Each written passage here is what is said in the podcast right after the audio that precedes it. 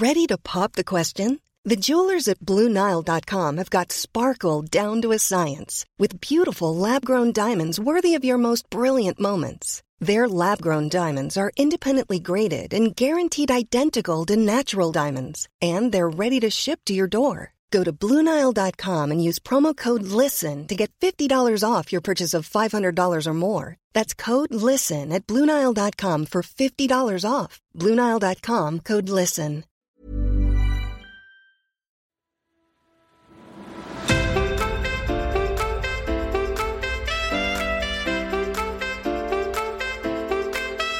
Hello, bienvenue sur le podcast Intention. Je suis Isadora. Et moi, Marisa, nous sommes jumelles et entrepreneurs dans le domaine de l'alimentation saine depuis 2015. Sur nos différentes plateformes, que ce soit Instagram, YouTube ou ici en podcast, on partage nos recettes, nos conseils et nos astuces santé et bien-être. Alors, vous l'aurez compris, ici on parlera évidemment d'alimentation et de rééquilibrage alimentaire, mais comme l'assiette ne fait pas tout et que pour nous une vie saine c'est avant tout une vie épanouie, on parlera beaucoup d'hygiène de vie et d'épanouissement personnel. À travers différentes discussions sans filtre, en solo, en duo ou en compagnie d'invités passionnés et surtout très passionnants. En fait, notre intention est toute simple finalement. Vous aider à vivre la vie que vous méritez. Bonne écoute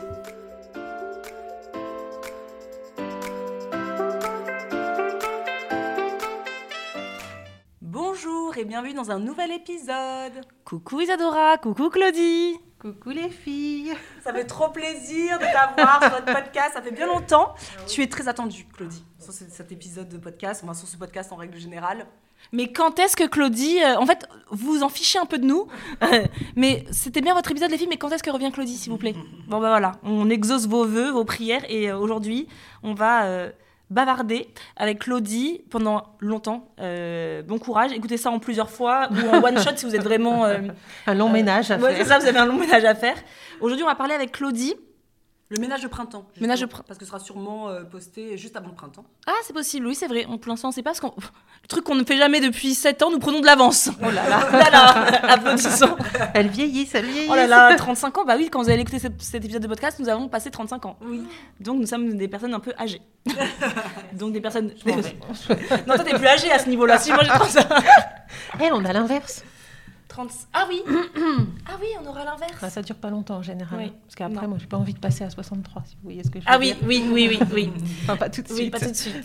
Euh, donc aujourd'hui, on va parler avec Claudie de, euh, de ses changements de vie. Parce que Claudie, c'est une personne qui a eu pas mal de... T'as quand même changé de, de métier euh, quelques fois, on va dire. Et euh, on avait trouvé ça intéressant de t'avoir pour parler justement de ce changement de vie, parce qu'on sait qu'avec cette, euh, enfin, avec le confinement, le Covid, etc., beaucoup d'entre vous, vous avez envie, vous ressentez que vous n'êtes pas à votre place, professionnellement parlant notamment, mais euh, bah, la peur un peu de quitter, la, la peur de, de passer le cap. Et donc, avec Claudie, on a envie de partager euh, ton expérience déjà, et ensuite bah, voir ensemble qu'est-ce que nous, on peut vous dire sur changer de vie, les conseils, les petits... Et Voilà. c'est vrai que t'en as, on a beaucoup parlé avec toi euh, ces derniers temps. Et quand tu disais par exemple, Marisa, que c'est depuis le Covid, c'est une réalité parce qu'on est très nombreux après le Covid à avoir euh, essayé de trouver un autre sens à nos vies, nous-mêmes, hein, parce que même si on est toujours en train de faire des podcasts, toujours en train de faire euh, des vidéos YouTube, ça n'empêche qu'entre temps, on a, chan- on a changé, on avait arrêté Snackies, on a fait Intention qui correspondait pas non plus au sens qu'on voulait donner à nos vies, donc on a arrêté aussi Intention, et on est dans une période un peu de, bah, de creux en fait, de qu'est-ce qu'on va faire d'autres projets, etc.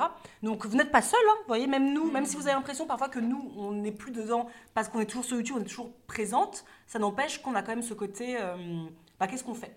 Et c'est des sujets qu'on qu'on aborde souvent euh, toutes les deux quand on va marcher aussi euh, le jeudi matin. et tu as toujours des bons petits conseils, tu essaies toujours de, trouver le- la petite phrase qui permet de se dire, ouais, on continue cette lancée et on fait confiance à la vie. On fait confiance à la vie. Ouais, c'est très beau. Donc, Claudie, parce que tout le monde te connaît, en tout cas sur notre podcast, ceux qui nous écoutent euh, depuis longtemps savent que tu es naturopathe, mais qui tu étais avant? Est-ce que tu es naturopathe depuis que tu es sortie du ventre de ta maman? Je ne crois pas. Non. Alors, raconte-nous un petit peu Je ne euh, crois pas. ce, que tu, ce que tu as fait avant, euh, bah, ce que tu faisais avant, tout simplement. Ouais. Euh, en fait, moi, j'ai, fait un, ça s'appelait pas un master à l'époque, mais j'ai fait une maîtrise de sciences éco. Donc j'ai quitté la, la fac, j'avais 22 ans. Euh, donc j'ai toujours eu un an d'avance. J'étais pas hyper douée à l'école, mais j'étais travailleuse sûrement, donc ça marchait. Et puis euh, à 22 ans, je suis sortie avec une maîtrise de sciences éco. Et là, je me suis dit, qu'est-ce que je vais faire avec ça? Je me suis vraiment posé la question parce qu'en fait, je me suis rendu compte en 92, pour celle qui était née, On était, nous étions nés, nous étions nés. Petite mais mais née. petite ménée.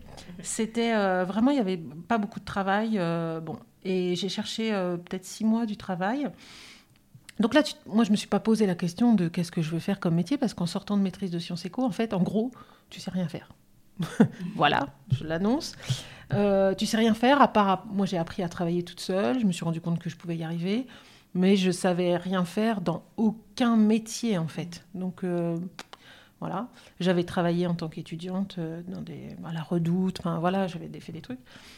Et, donc, comme il n'y avait pas beaucoup de travail, je ne sais pas les autres personnes à l'époque, mais moi j'ai postulé, c'était des petites annonces papier, quoi. Tu postules, voilà. Et je me suis retrouvée dans une entreprise euh, qui fait toujours hein, du soutien scolaire. À l'époque, c'était tout petit, on n'était que trois, et je répondais au téléphone. Donc euh, j'ai fait ça, je suis restée dans cette entreprise euh, 17 ans, je crois. Ah oui, quand même. Ouais. Ah, hyper fidèle. Ah oui, ton premier poste, 17 Ouais, ans. bim. 17 ans. D'accord. Mais pourquoi? Parce que en fait, j'ai pas fait pendant 17 ans la même chose. Tu vois, ça, au départ, j'étais à Paris, je répondais au téléphone, bon voilà. Mais déjà, vous allez comprendre le fil conducteur. Fallait écouter les mamans qui avaient des problèmes avec leurs enfants. C'était trop. Bon, à- à- au bout du truc, fallait vendre un, un cours de soutien scolaire. Mais moi, euh, c'était super en fait. Écouter, je me suis très vite rendu compte. Enfin, je m'en suis pas rendu compte, mais ça marchait bien. Donc c'est que c'était fait pour moi en fait. Euh, J'arrivais à les convaincre, puisque en écoutant, bon, voilà, ça marchait. Donc comme ça marchait bien, mon patron m'a dit, euh, bah, si tu veux, je vais ouvrir une agence à Lyon euh, ou à Lille. Euh, Est-ce que ça t'intéresse?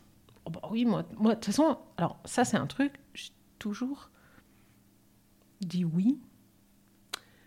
Euh, la seule chose qui m'a fait dire non, vous allez comprendre, c'est quand mon corps dit non. Oui. Mais ma tête a toujours dit toujours oui en fait. T'es toujours ouverte aux opportunités. Ou- mais sans chercher le, enfin sans, sans, sans être opportuniste. Tu Oui. vois ce que je veux dire? Oui, si on Sans- te propose quelque chose, c'est pas, tu vas pas avoir comme certaines personnes qui vont dire tout de suite non ou douter d'abord. Toi, tu vas Non, ouais, j'ai toujours dit oui. Mm. Euh, c'est vrai qu'à l'époque, j'étais déjà avec Christophe, qui est toujours mon mari, et bon, ça collait. On, on a dit, ok, on part à Lyon, pas de problème. On est parti à Lyon. Et là, je suis restée. euh, donc, j'ai, on a ouvert, j'ai ouvert une agence à Lyon. J'ai été toute seule jusqu'à l'arrivée de, de- de mon premier enfant. Et donc, en gros, je suis restée une dizaine d'années. On est resté une dizaine d'années à Lyon. Et là, et là, j'étais, on va dire, responsable commercial. Enfin, j'avais une petite agence, voilà. Et ensuite, on m'a reproposé. Enfin, on m'a pas. Là, c'était différent. On m'a pas reproposé. On m'a dit, ah bah tiens, euh, on va ouvrir un centre d'appel à Angers. Euh, voilà. Mais jamais on m'aurait proposé de venir. Parce que on était bien installés à Lyon, les enfants, mon mari, tout ça. Donc, ils ne se sont même pas posé la question. C'est moi qui ai dit, mais. Ah bon, mais vous ouvrez à Angers, mais moi, je veux y aller. On en a parlé avec Christophe. En deux minutes, on a pris la décision de partir. Et Et pourquoi, pourquoi tu voulais y aller Oui. Bah parce que ma famille est ici. Oui. Donc euh, c'était, on s'est dit bah c'est super euh, de retourner sur Angers. Et comme Christophe est comme moi, ça ça aide beaucoup. Mhm. C'est-à-dire qu'on est capable de changer. euh, encore aujourd'hui, je pense qu'on serait capable de changer de vie euh, assez facilement. On s'est pas posé la question de oh mais il faut vendre la maison, mais moi mon boulot, comment je vais faire? Ah oui. À l'époque, bah oui, de toute façon on trouvera bien. euh, jamais de problème en fait. Mais ça, je pense que c'est effectivement en moi de, de- de dire oui. Mais à l'époque, je ne le savais pas. Enfin, je ne l'analysais pas, Mm. tu vois. Et donc, on est revenu ici à Angers et j'ai retravaillé ici à Angers, toujours pour la même entreprise, mais avec beaucoup plus de responsabilités, beaucoup plus de stress, beaucoup plus de pression que je me mettais et qu'on me mettait. hein. Je suis autant responsable pendant quelques années jusqu'à ce que je développe, hein, parce que moi je dis pas j'attrape, mais jusqu'à ce que je développe un cancer en fait, qui m'a sauvé la vie, je pense. Voilà, on peut le dire. C'est fou déjà. À vous, on peut le dire quand même. Oui, Il y a pas, oui. hein, voilà. Est-ce que tu peux en parler un petit peu de, justement de, de- comment toi tu penses aujourd'hui avec le recul? Comment tu l'analyses? Quand tu dis j'ai développé un cancer Comment tu l'analyses maintenant avec le recul? Quand ça t'est tombé Euh, dessus? T'es t'es au bureau, tu, tu te réveilles le matin, tu Ouais. vois que t'as un truc qui va pas. Comment Pas ça du passé? tout, pas du tout. Alors, je l'ai pas souvent dit. En tout cas, je crois pas que je l'ai dit à ce micro. hein. Non. Euh, alors, je sais pas si ça va choquer, mais bon, c'est ma vision de la vie et voilà. Euh, j'avais beaucoup, beaucoup de pression, mais je suis quelqu'un qui est assez têtu, qui a beaucoup d'énergie. Donc tout le monde me disait, t'as vu, tu vas pas bien, t'es fatigué, tout ça. Mais non, tout va bien, je suis en super forme, parce que voilà. Euh, et puis un jour, il y a eu un clash au bureau, et, et là, je me suis, je revois hein, l'image, je sais très bien comment j'étais assise, ce qu'il y avait autour de moi, etc. Ah, j'étais pas du tout dans la spiritualité, pas du tout. Je savais même pas où mettre un os. Euh, euh, je veux dire, je savais rien du corps humain. ah, mais rien du tout. Manger, euh, voilà. Et, et je me suis, et j'ai regardé le ciel et j'ai dit, s'il vous plaît, faites que je me casse une jambe. Je voudrais dormir un mois. Tellement j'étais fatiguée. Et finalement, ce petit stress, parce que je m'étais fait engueuler par un, de mes des, personnes que je gérais, en fait, une, femme. Et euh, j'ai dit, faites que je, il faut que je dorme pendant un mois, faites que je me casse une jambe, quoi. Un mois après, je commençais à développer les signes que, à l'époque, je n'ai pas repérés, hein, puisque je, je, ne connaissais rien, et que les médecins, les divers spécialistes n'ont pas repéré non plus tout de suite. Donc j'ai attendu, mais j'ai commencé à développer des signes de la maladie. Et en fait, j'ai compris après que si j'avais reçu ce que j'avais demandé, c'est-à-dire une jambe cassée, je serais quand même allée travailler.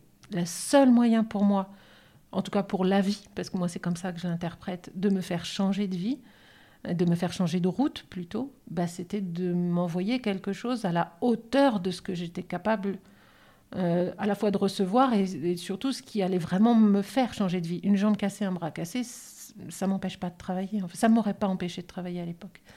Moi, je l'analyse comme ça, c'est ma vision. Évidemment, je suis responsable de ma maladie, parce que bah, c'est moi hein, qui l'ai développée. En fait, je, veux dire, je peux regarder personne en disant c'est de ta faute, Marisa. Hein, si mm. j'ai ça, c'est de la faute à mon mari, c'est de la faute à, rien du tout. C'est de ma, c'est ma responsabilité. Je ne parle pas de faute.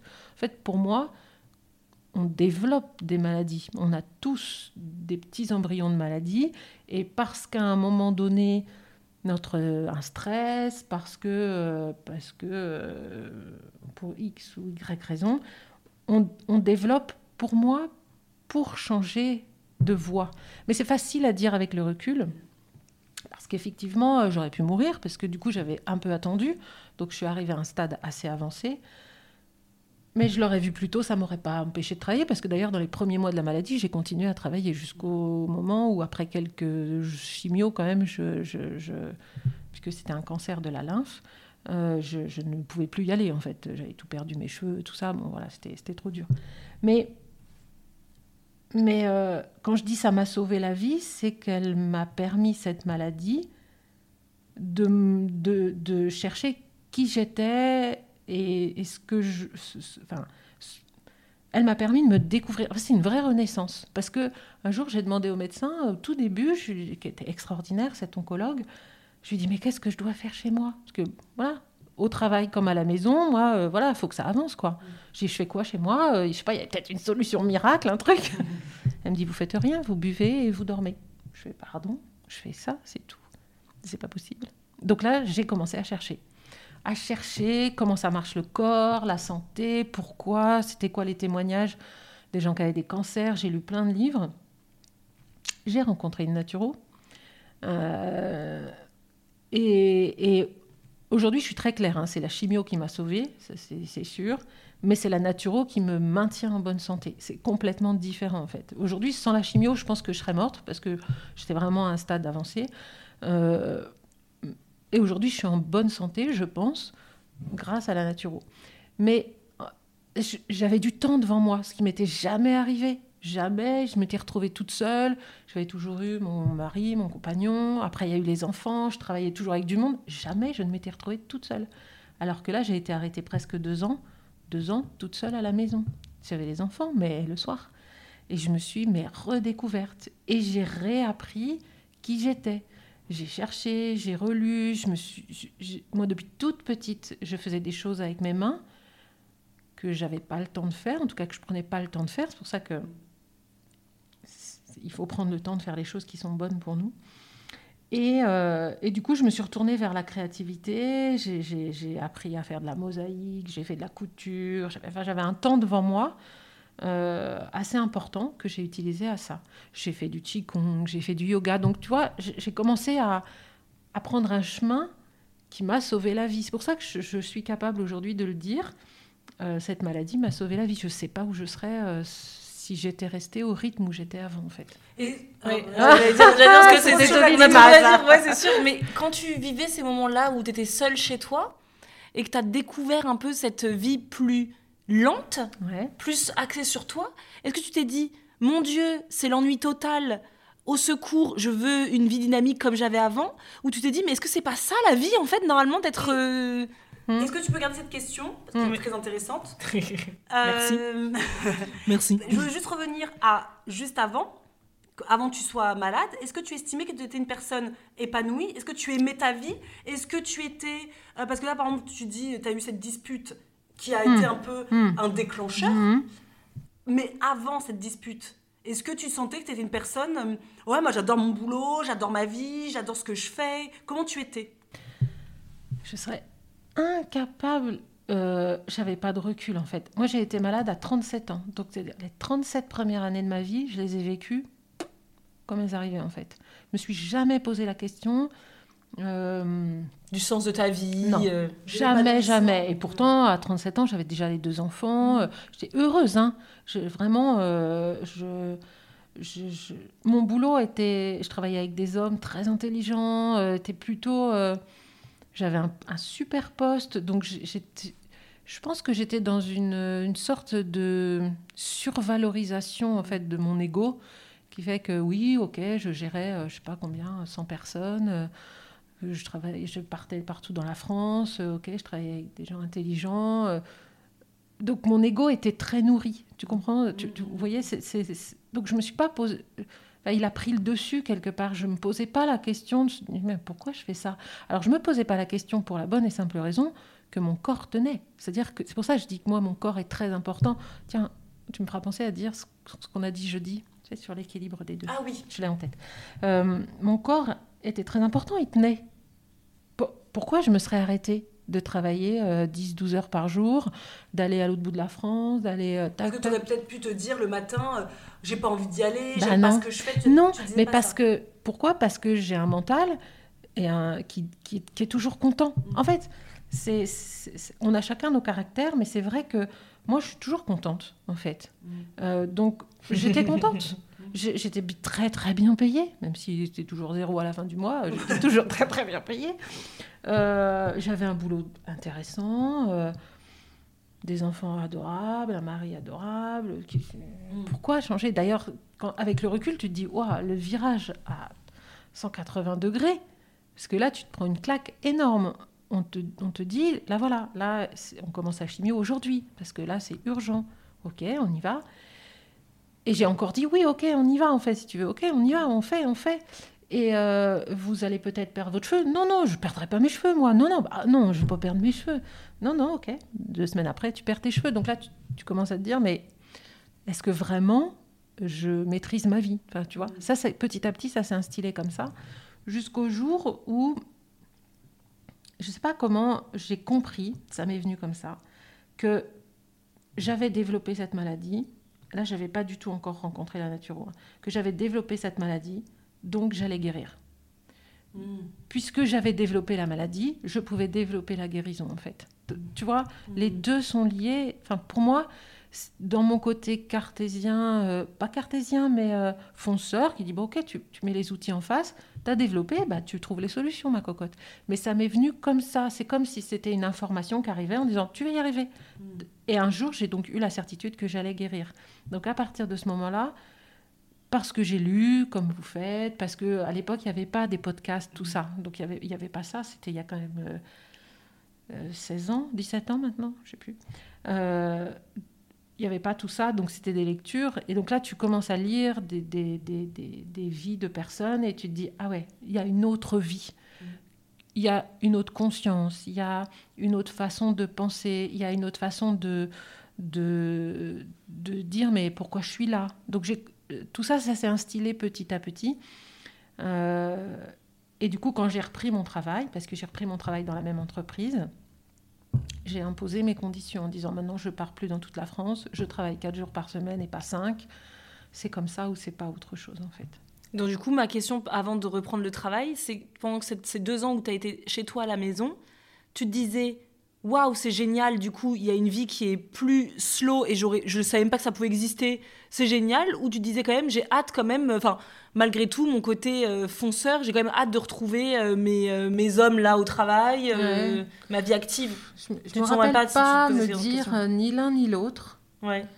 je me rappelle plutôt d'une grande découverte, en fait, d'une découverte de soi, mais pas pas de me dire ah c'est cool ou parce que c'est pas si cool que ça quand même bah tu non. vois, mais tu disais quand même que je, vais mourir non du coup ah, si, si, si, si, si. Bah, alors je vous passe les étapes ah oui hein. d'accord ok. Parce qu'évidemment quand on t'annonce que tu as un cancer à un stade de 3 sur 4 à un moment tu te... oui. euh, les, les, premières semaines c'est catastrophique. Tu rêves ta mort tu vois ton enterrement. Mais là encore moi j'ai l'oncologue je lui ai dit voilà il faut me dire combien j'ai de chances de guérir. Tu vois oui pragmatique. pragmatique. Mm. Dites-moi combien j'ai de chance. Il m'a dit, vous avez 7 chances sur 10 de, de vivre. 7 chances sur 10 de vivre. Je dis, ok, je serai dans les 7. Donc au final, c'était pas si mal que ça, je trouvais 7 chances sur 10. Mais tu avais quand même 30% de risque de mourir. Donc, euh, si tu veux, moi, j'ai vécu toute cette période comme un... C'est très difficile à, à, dire. À chaque fois que j'avais une chimio, j'en ai eu beaucoup, euh, j'y allais en me disant Ok, dans 15 jours, j'ai une simio, c'est un entraînement, c'est une épreuve sportive, donc moi j'ai 15 jours pour me préparer à cette épreuve sportive. Donc, je vais faire attention à ce que je mange, je vais faire attention à ce que je bois, comment je dors, et hop, c'est la prochaine, je dois la réussir. Enfin, tu vois, c'est mmh. cet état d'esprit-là que j'avais à l'époque, euh, qui, on va dire, avant la maladie, m'a servi jusqu'à me desservir puisqu'au final, je ne m'écoutais pas. Mm. Donc, je fonçais vers l'épreuve sportive en disant je vais y arriver, je vais y arriver, la prochaine barrière, je vais la sauter, etc. La prochaine réunion compliquée, je vais la sauter, etc. Et puis, quand j'ai basculé en maladie, cette, cette façon de faire m'a servi pour, on va dire, me soigner, en fait. Euh, en me disant je, vais combattre et, et, je vais y arriver. Mm. Et je vais y arriver. Mais avec une vision plus, plus respectueuse de soi, en fait.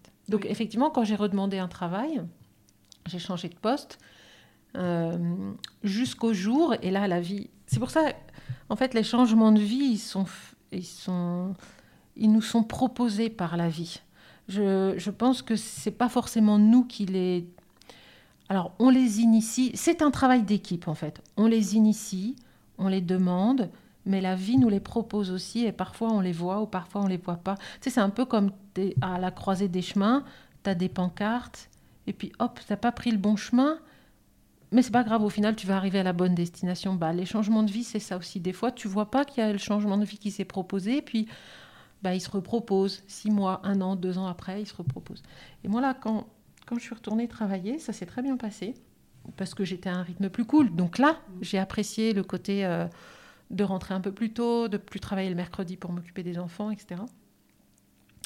Mais ça n'a pas duré très longtemps parce que euh, ça a duré quelques mois. Euh, un jour, je fais la démarche de me dire quand même la naturo, c'était super ce que j'ai fait avec la, jeune femme qui, me suivait. J'aimerais bien trouver une école. Là, je travaillais encore, hein, j'avais repris mon poste. J'aimerais bien trouver une école pour apprendre le corps, tout ça, euh, juste pour ma famille et mes enfants. Pour moi, comprendre comment les plantes, euh, tout ça. J'avais même, je me souviens, pendant que je travaillais dans cette entreprise, était en déplacement, parce que je faisais quand même encore un peu de déplacement. Et puis il y avait une expo sur le corps humain, j'avais été voir, tu vois, en dehors du travail, je m'étais dit, ah, c'était à Lyon, je, je vais voir, il faut que je sache comment c'est dans le corps, quoi. Avec tout ce que j'ai vécu, il faut que je sache où sont les veines, enfin les organes, tout ça. J'avais été voir je me dis, bon, la naturo, il faut que je trouve quand même, ça serait super de trouver une école euh, où j'apprends pour moi ma culture personnelle. Je, me, je fais ça dans ma tête, d'accord? Pour moi, exactement comme j'ai demandé à être malade, à me casser une jambe, là j'ai demandé, ça peut paraître bizarre hein, pour les personnes qui n'ont euh, jamais fait ça, mais demander en fait à la vie, vous n'êtes pas tout seul, j'ai demandé à trouver une école, ça serait super. Mais je l'ai fait en forme de vœu, mais pas s'il vous plaît, mon Dieu. Hein, c'est oh, ça serait génial si je trouvais ça. Ah, je vais demander ce soir, alors, du coup, à la si je peux avoir 2500 euros qui me manquent sur mon compte. Alors il faut que ce soit juste. Ah 200 oui. euros par mois Ah, pendant. c'est 20 plutôt ans. 10 000 euros qui est juste, tu vois. Peut-être, demande. Tu Mais ne sais pas. C'est trop drôle parce que ça me rappelle exactement le mec quand t'avais fait ta formation, enfin ta formation Oui. MDR le vin Oui. que t'avais fait, t'avais dit la même chose. Oui. T'es sorti là en mode il est loufoque le mec. Bah, et je t'avais raconté d'ailleurs. Ouais, t'es bien. Oui. Quand euh, je suis sortie de cette. euh, Ah oui, si tu m'avais raconté. vin. Oui, les- qui demandait aux les gens. Ouais, euh, et ben je, je t'avais dit, moi, il, il m'a fait beaucoup penser à toi. Oui. Parce qu'il y avait beaucoup Oui, de phrases. Alors j'ai trouvé bien évidemment loufoque parce qu'il l'était. Mais nous on aime les gens loufoques. Enfin, nous on aime pas, c'est pas loufoque, on aime Mm. les gens qui sont un peu perchés, Connecté. connectés. Connectés. Voilà, Ouais, qui sont connectés. Oui, on aime les gens. que perché. Oui. Parce que en fait,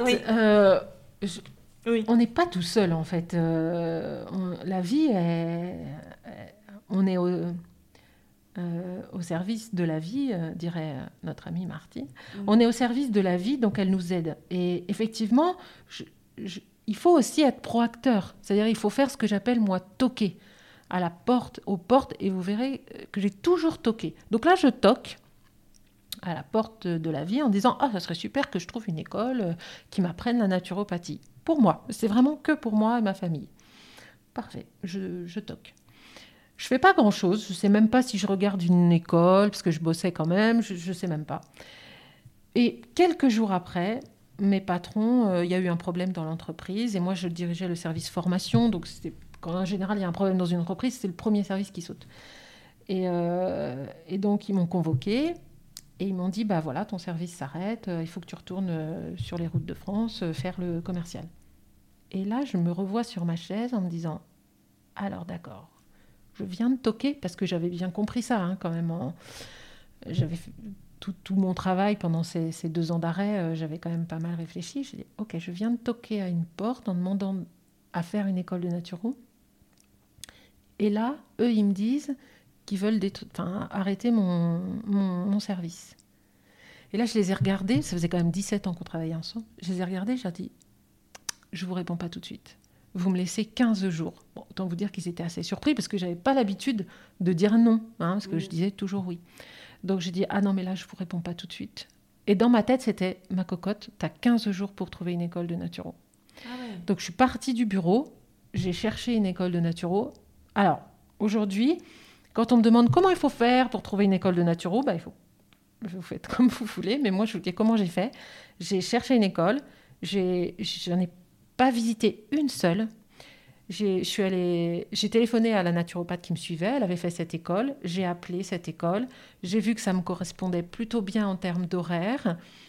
Je n'ai passé aucun entretien, j'ai été prise tout de suite. J'avais juste envoyé mon CV, je ne connaissais rien au corps humain. Rien du tout à part euh, un peu ma maladie, enfin voilà, je- j'avais compris des trucs. J'ai été prise tout de suite. Donc ça, si c'est pas t'as toqué, la porte s'est ouverte, c'est- c'est rien d'autre en fait. hein. C'est vraiment ça. Parce que quand, quand vous toquez à une porte chez quelqu'un, soit vous êtes bien accueilli et vous rentrez et ça se passe très bien, soit vous n'êtes pas bien accueilli et ça marche pas, donc il faut changer de porte, soit la porte ne s'ouvre pas. Mais là, vraiment, la porte s'est ouverte à 1000%. J- En 15 jours, j'avais tout fait. Trouver l'école, être inscrite, ils avaient accepté mon inscription. Donc je suis revenue 15 jours après et j'ai refusé la proposition. Et j'ai dit, je m'en vais. Et donc je suis partie euh, avec une rupture conventionnelle. Donc toi, c'est vraiment. Alors moi, j'y crois à fond, à ce que tu dis. Mais c'est vrai qu'il y a beaucoup de gens qui sont qui sont qui croient pas forcément à ça. Mais moi, je suis. On avait parlé à un moment donné sur euh, Instagram le fait de l'abondance. Que c'est vrai que quand tu as le cœur assez ouvert, je sais pas si c'est vraiment le- juste le cœur, mais quand tu vois la vie avec vraiment toute la possibilité qu'elle qu'elle qu'elle peut t'offrir. D'un coup, tu as une sorte d'abondance. Beaucoup, elles ont rigolé quand on avait ça sur Instagram parce que beaucoup nous avaient partagé ensuite leurs euh, expériences d'abondance du moment.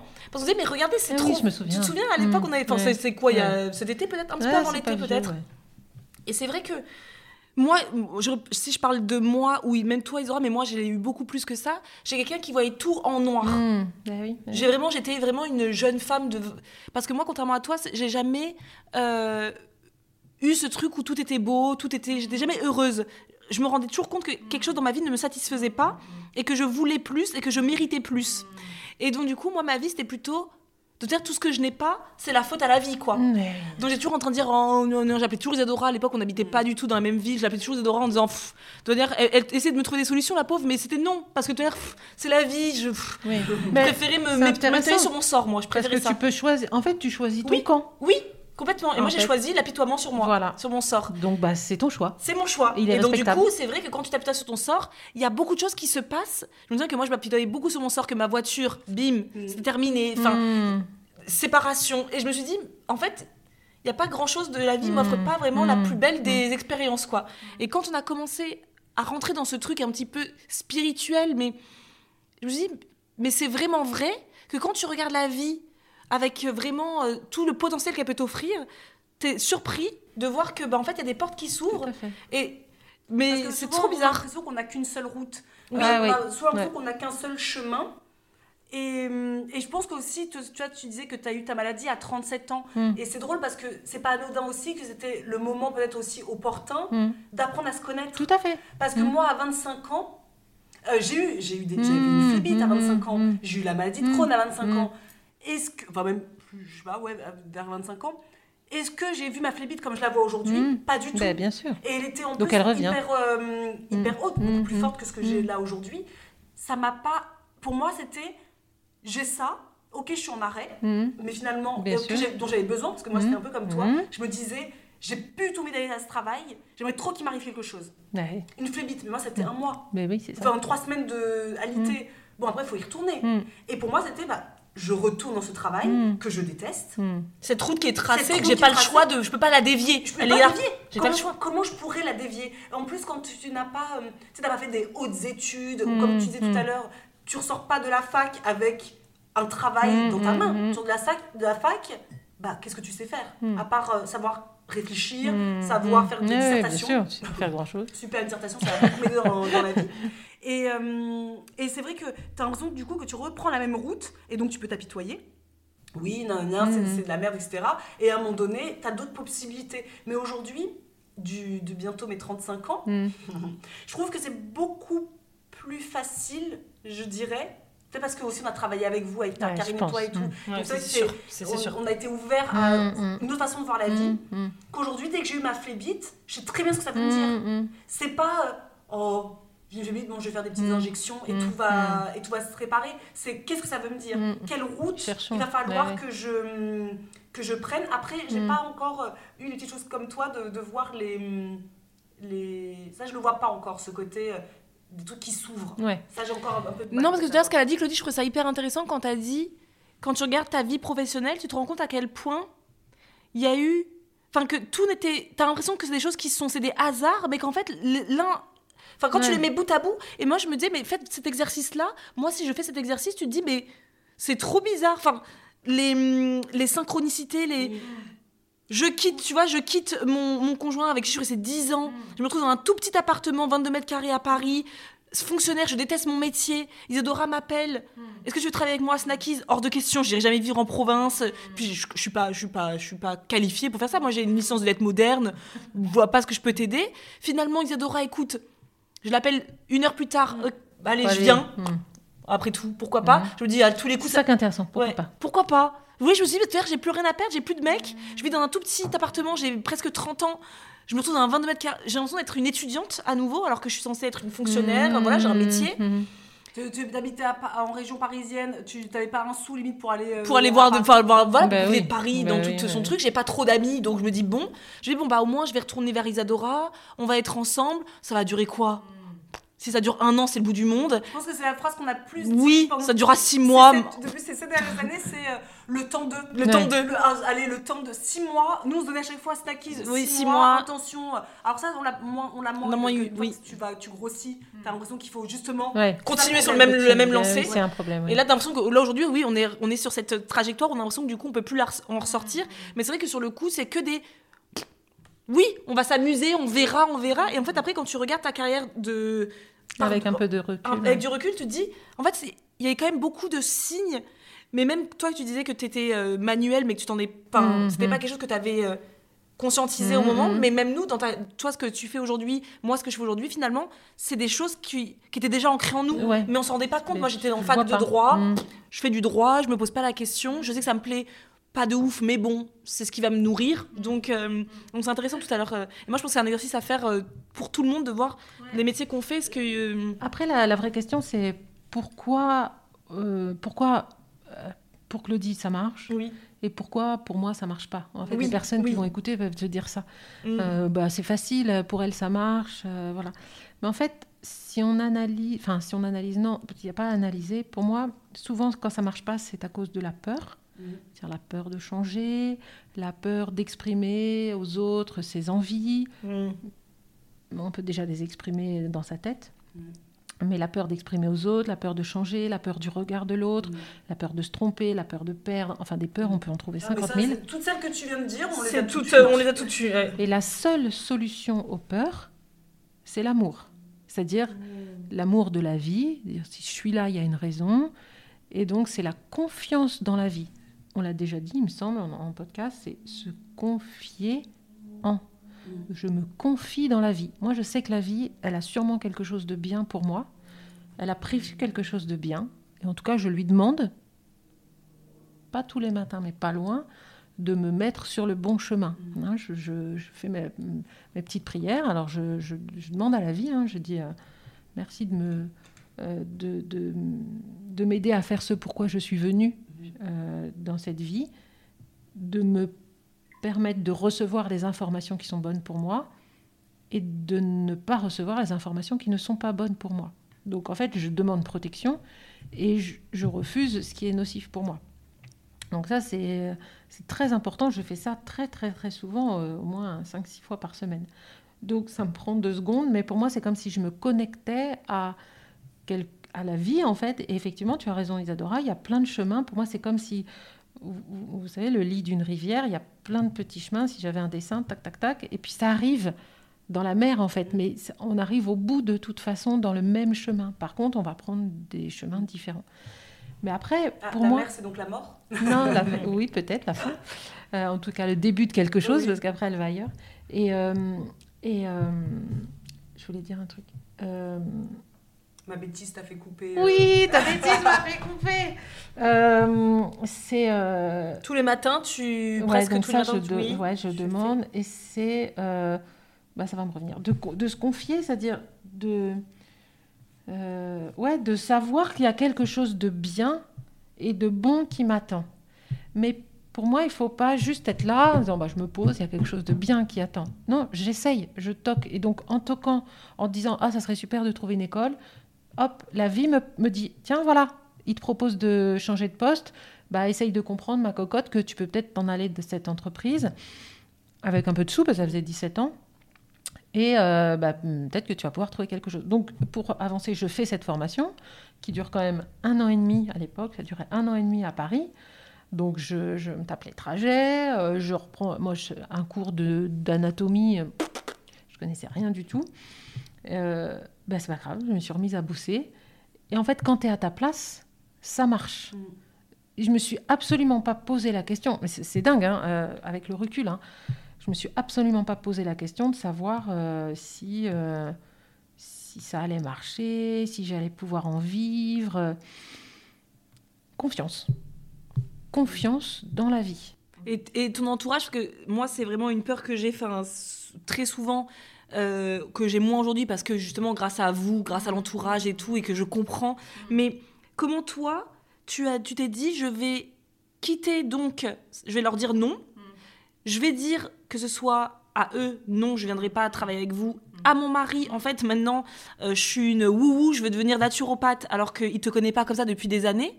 Euh, toi, t'as pas eu peur de t'exprimer, t'as pas eu peur de dire ton besoin on- alors après, avec mon mari, on se connaît depuis longtemps, donc Oui. on, on a, on, a pro- on a progressé ensemble dans la maladie, même si on a encore plus, lui, il a eu encore plus de travail à faire après, quand j'étais en école de naturo, parce que l'école de naturo, elle bouleverse énormément. Euh, et il faut que, enfin, il faut, euh, on va dire, le mari, faut, s'adapter quand même, parce que toi, tu arrives de l'école, de ta semaine d'école, super. Alors, ce week-end, on va manger des algues, on va arrêter de manger de la viande. Et là, le pauvre mari, lui, il, a pas, il était en cours pendant la semaine. Donc, il faut ramer. Et ça n'a pas été toujours facile jusqu'au moment où on en avait parlé, je crois, une fois, où j'ai dit Bon, moi, j'arrête. Là, je fais ce que je pense bien pour moi et ils suivent ou ils suivent pas. En alimentation, s'ils veulent pas manger ça, je leur ferai autre chose, mais j'arrête de leur imposer. Et là, ça s'est très bien passé. Mais non, alors d'autant plus là, si vous êtes assise, restez assise. mon mari a changé de travail en même temps que moi. C'est-à-dire que lui, il s'est dit, je quitte aussi mon travail et je me mets en... C'est vrai, j'avais oublié cette partie. Hein, en même temps, vrai. en même temps, il a ouvert son entreprise d'électricité parce qu'il était électricien. Euh, il a fait des études d'électricité.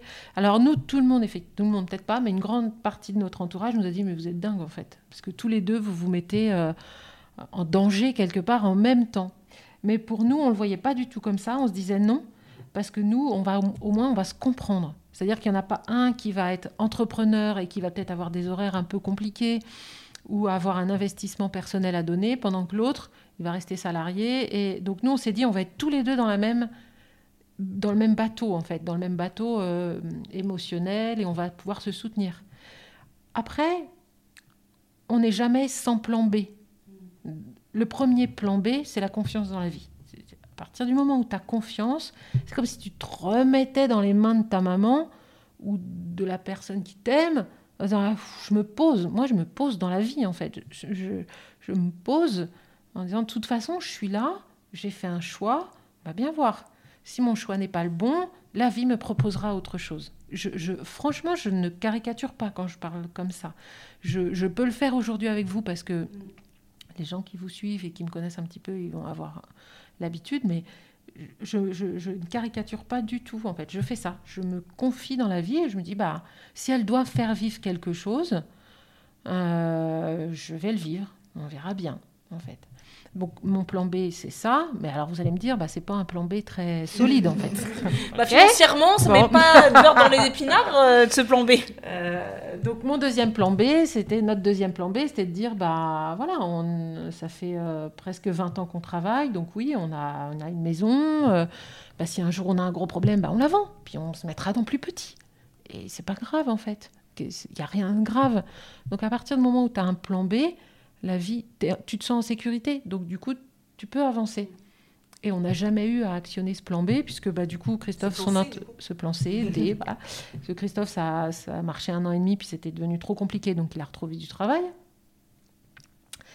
Et moi, ben, je me suis débrouillée en fait, euh, puisque c'est un leurre de croire que en tant que naturopathe, quand tu sors de l'école, tu vas gagner, mm. même si l'école dit ça, hein, euh, tu vas gagner tout de suite ta vie. Il faut pas rêver, il faut bien au moins 5 ans pour se faire une clientèle. Alors moi, à l'époque, hein, à l'époque, il y avait deux naturaux dans le département.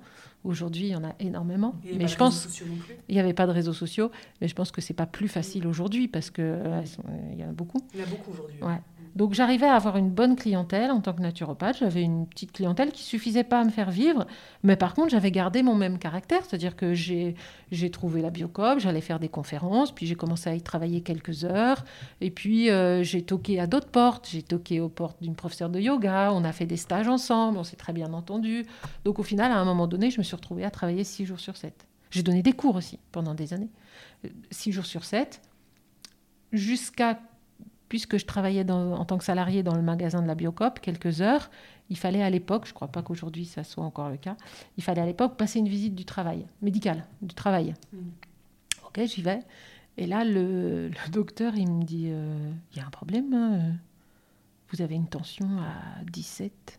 Je le regarde, je fais, ça y est, c'est reparti. Mm. C'est reparti. Donc là, je suis sortie de la consultation, j'ai dit, bon, j'arrête un truc parce que là, je... mon corps, tu vois, qui m'a parlé, en fait. Euh, et, j'ai dit, j'arrête un truc, j'ai arrêté les consultations parce que, en fait, c'est effectivement ce qui me prenait le plus d'énergie. Je voyais des gens très malades. Alors qu'en naturo, on est dans la prévention. Moi, je voyais des gens cancéreux, des gens. Je dis, mais c'est pas pour moi, quoi. Je, ne peux pas soigner ces gens-là. Je peux les aider à peine. Enfin, c'est très compliqué. Donc j'ai arrêté, parce que beaucoup de clients ont trouvé ça pas facile, parce que j'ai dit, ouais, mais moi je me respecte en fait en faisant ça. Et j'ai continué à garder en gardant que ce qui m'intéressait, donc la biocop, les stages et les cours. Et ça m'allait très très bien. Jusqu'à...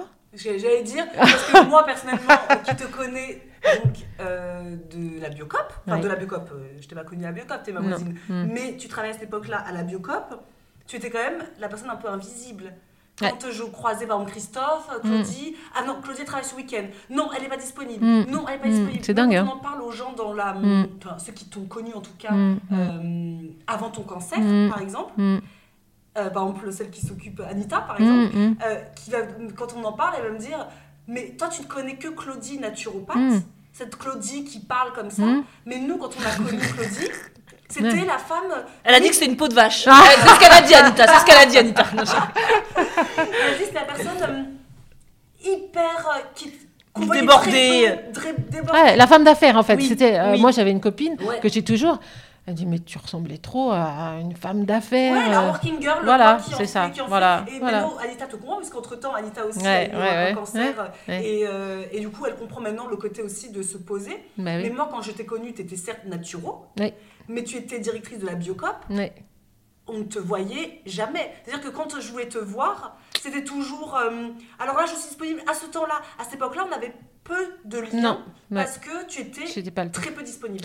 En fait, Donc, La avais vie- repris quand même, même après être naturel, Ouais. quand même repris Ouais, ce, c'est ce dingue. euh, c'est dingue parce que tu te dis, il t'en faut des claques avant de comprendre en fait. Donc là, non mais c'est dingue. J'ai arrêté les consultations parce que le médecin me dit, non, vous avez 17 de tension, faut arrêter, faut, faut, faut vous calmer. Ok? Qu'est-ce que je fais pour me calmer? J'arrête les consultations. Il me restait donc trois activités en tant que naturo. Je devais travailler à l'époque une vingtaine d'heures par semaine à la Biocop. Je faisais des stages avec Martine, on faisait bien trois stages par an, on accueillait pendant une semaine, un week-end les gens, et je donnais des cours une journée par semaine euh, en naturo. C'était suffisant. Mais c'était très largement suffisant, en fait. Et en- j'avais ces trois activités-là. Et la biocop, en fait, au départ, je suis rentrée, j'étais caissière, en fait. Après, j'ai été dans le rayon complément alimentaire.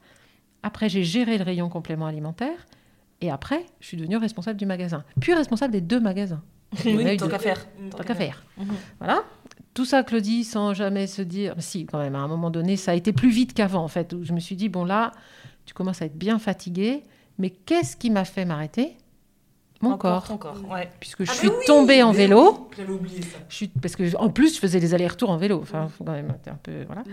Et là, je suis tombée en vélo, je me suis cassé l'épaule. Et c'est là où on s'est rencontrés. Puisque, enfin, j'avais du temps. Euh, Bien évidemment, un été, en plus, Un été entier sans bouger le bras. Deux mois où tu- je pouvais venir chez toi ça. sans avoir à prendre un rendez-vous parce que tu étais bah, toujours disponible. Et c'est là qu'on est devenu Mmh, beaucoup plus ouais, proches, ouais. en effet. Et en fait, c'est une vraie révélation parce que là, par, par contre, là, j'ai bien compris. Mm.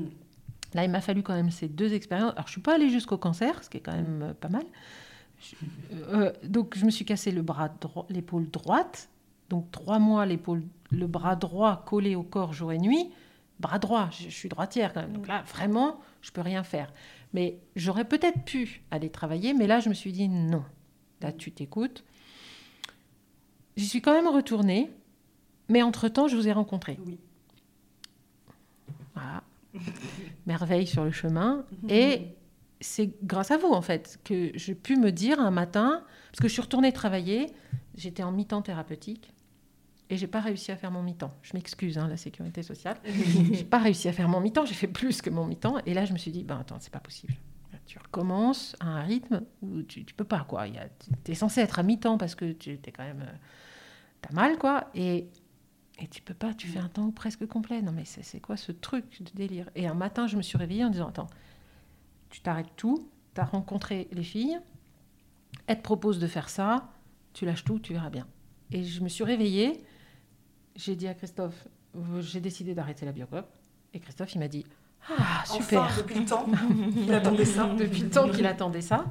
Et, euh, et j'ai annoncé que je partais le jour même, en fait. Et je suis partie euh, deux mois après ou trois mois après, je sais plus. Et donc, c'est parce qu'encore une fois, on m'a mis sur un chemin, ok, je tombe de vélo, ok, je je je, bah, je peux pas travailler, donc je rencontre Isadora, donc je rencontre Marisa, donc on parle naturaux. Ah oui, ça serait intéressant que tu fasses des enregistrements. Oui, ok, disons oui. En fait, oui, disons oui. En fait, tu vois, tant que ce qu'on vous propose est sain, qu'on ne vous demande pas de voler, que la vie vous demande pas de tuer quelqu'un, de voler, de... Bah dites oui. En fait, pourquoi, pourquoi dire non?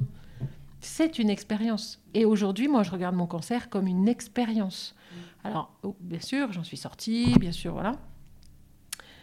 Mais une expérience, c'est ni positif ni négatif. C'est une expérience que tu vis. Et donc, à- euh, comme tu dis, bah, toi, ma voiture était en panne. Tu donnais l'exemple tout à l'heure, ma voiture est en panne. Euh, ah, ok, donc qu'est-ce que j'en fais de cette voiture en panne? Enfin, à quoi, Qu'est-ce que ça m'apprend en fait? À quoi ça me sert? Bah, à l'époque, tu vois, c'est ça c'est intéressant parce que à l'époque, euh, moi, je ne voyais que la vie est contre moi. C'était vraiment euh, tout est contre moi. Pourtant, j'ai l'impression d'être sympa. Tu vois, j'ai l'impression d'être. Pas vie. non, mais oui, je me disais, mais pourquoi moi ça m'arrive toutes ces choses-là? Et à l'époque j'aurais jamais eu ce truc de me dire mais Marisa que vous, vous avez peut-être plus vous parliez certainement plus de moi quand j'étais pas là en disant mais Marisa elle voit tout en noir et quand on lui propose Qu'est-ce qu'on a dit sur Marissa c'est vrai qu'avec maman je pense que vous disiez pas de non, mais tu me disais que tu disais que tu me proposais pas mal de, de possibilités et que j'étais toujours dans le non. Ah oui, vous savez que quand je Dora raccrochais- m'avait- m'avait toujours, me donnait Oui. toujours des, des, des, idées simples. simples, Et mais quand c'est je non. raccrochais, je disais à Mathieu, c'est vrai. Non, je peux Bon, pas. bah, j'ai encore, bah, j'ai essayé, mais Marisa, elle, elle est réfractaire, elle veut pas, elle veut même pas essayer. Mathieu, elle veut même Non. pas essayer. C'était non, je peux pas. Non, parce que tu comprends. Tu comprends. Non, parce que euh, c'est pas si facile que ça. Non. Et j'ai toujours dans le non. Et du coup, la vie m'envoyait vraiment beaucoup. Comme... Moi, j'ai l'impression d'être qu'on m'ach- qu'on s'acharnait un peu sur moi. Mm. Et je me disais, euh, pff, Ouais, voilà, parce que tu te branches au nom. Oui. Enfin, tu, Oui. euh, En fait, il faut se brancher à la bonne prise. Oui. Quoi. Donc en se branchant au non, alors moi ça m'arrive de dire non évidemment, mais je veux dire, globalement, quand il m'arrive un truc, je fais ok, il m'arrive ça, d'accord, je le prends. Bah, de toute façon, il m'arrive, qu'est-ce que tu veux que je fasse? Je- Bah voilà, ça m'arrive. Bon, bah qu'est-ce que j'en fais en fait? Qu'est-ce que j'ai à comprendre de ça? Qu'est-ce que quand je suis tombée à vélo, je peux te dire que très vite, je me suis dit. Là, y a... en Ouais, plus, c'est mon bras En droit. plus, pour Oui. aller au travail, c'est pas comme si tu étais tombée. Non, revenons. Enfin, voilà, donc sur la, sur le Sur la côté route, ouais. professionnel. C'est pas comme si tu étais tombée pendant une petite balade Ouais, ouais, euh, champêtre, Ouais, ouais. dominicale. Ah oui, non, non. Donc c'est quand même un signe de ce chemin du boulot. Ah oui, après une journée extrêmement difficile cette journée. Et c'est vrai que c'est drôle parce que maintenant que nous, on est qui on est, souvent sur les réseaux, quand euh, des personnes vont venir nous voir et que nous, on, on propose, on fait que des propositions, sur, cette- sur nos podcasts, Oui, nos oui, vidéos, oui. c'est que Mm. des propositions. Il y a juste, euh, pff, on n'impose rien. Et il y a certaines personnes avec qui on, on parle régulièrement sur, euh, en message privé sur Instagram. Et on sait très bien que on pourra dire ce qu'on veut. Tout à l'heure, c'est toujours non, moi, moi, Oui. moi, je ne peux pas. Vous, ce que vous faites, c'est possible pour vous, mais moi, je ne peux pas. Et souvent, c'est des personnes avec qui on parle régulièrement, qu'on essaie toujours un petit peu de de booster, quoi, de, de motiver, mais c'est toujours non en face. Et c'est vrai qu'aujourd'hui, pour moi, ça m'est. J'ai l'impression de me voir à l'époque, même si parfois c'est tellement naturel pour moi aujourd'hui de dire, mais c'est parce que tu es dans le non que tout ça t'arrive. Moi, aujourd'hui, ça me paraît genre, mais, mais pourquoi tu dis que non, non, non? Mais en fait, si, si, Marisa, t'étais exactement comme ça, il n'y a Mm. pas si longtemps que ça, finalement. Ouais. T'aurais écouté des podcasts comme les nôtres ou des vidéos, t'aurais dit euh, c'est c'est facile pour elle. C'est fa- Oui, et à l'époque, c'est vrai qu'il n'y avait pas ce truc de podcast déjà. Moi, à l'époque, à cette époque-là, pareil, le podcast, c'était pas aussi. euh, Il y avait des blogs, mais sur les blogs, tu, tu Ah racontais ouais, pas comme ça les- Mm. les- l'intimité, le, ce que tu as au pas profond facile de comme ton. ça. Non, c'était vraiment du, du blabla euh, assez. euh, voilà. Donc. Maintenant, je, je peux comprendre les gens qui sont dedans parce que moi j'y étais et que euh, j'en suis sortie parce que j'ai travaillé avec Zadora.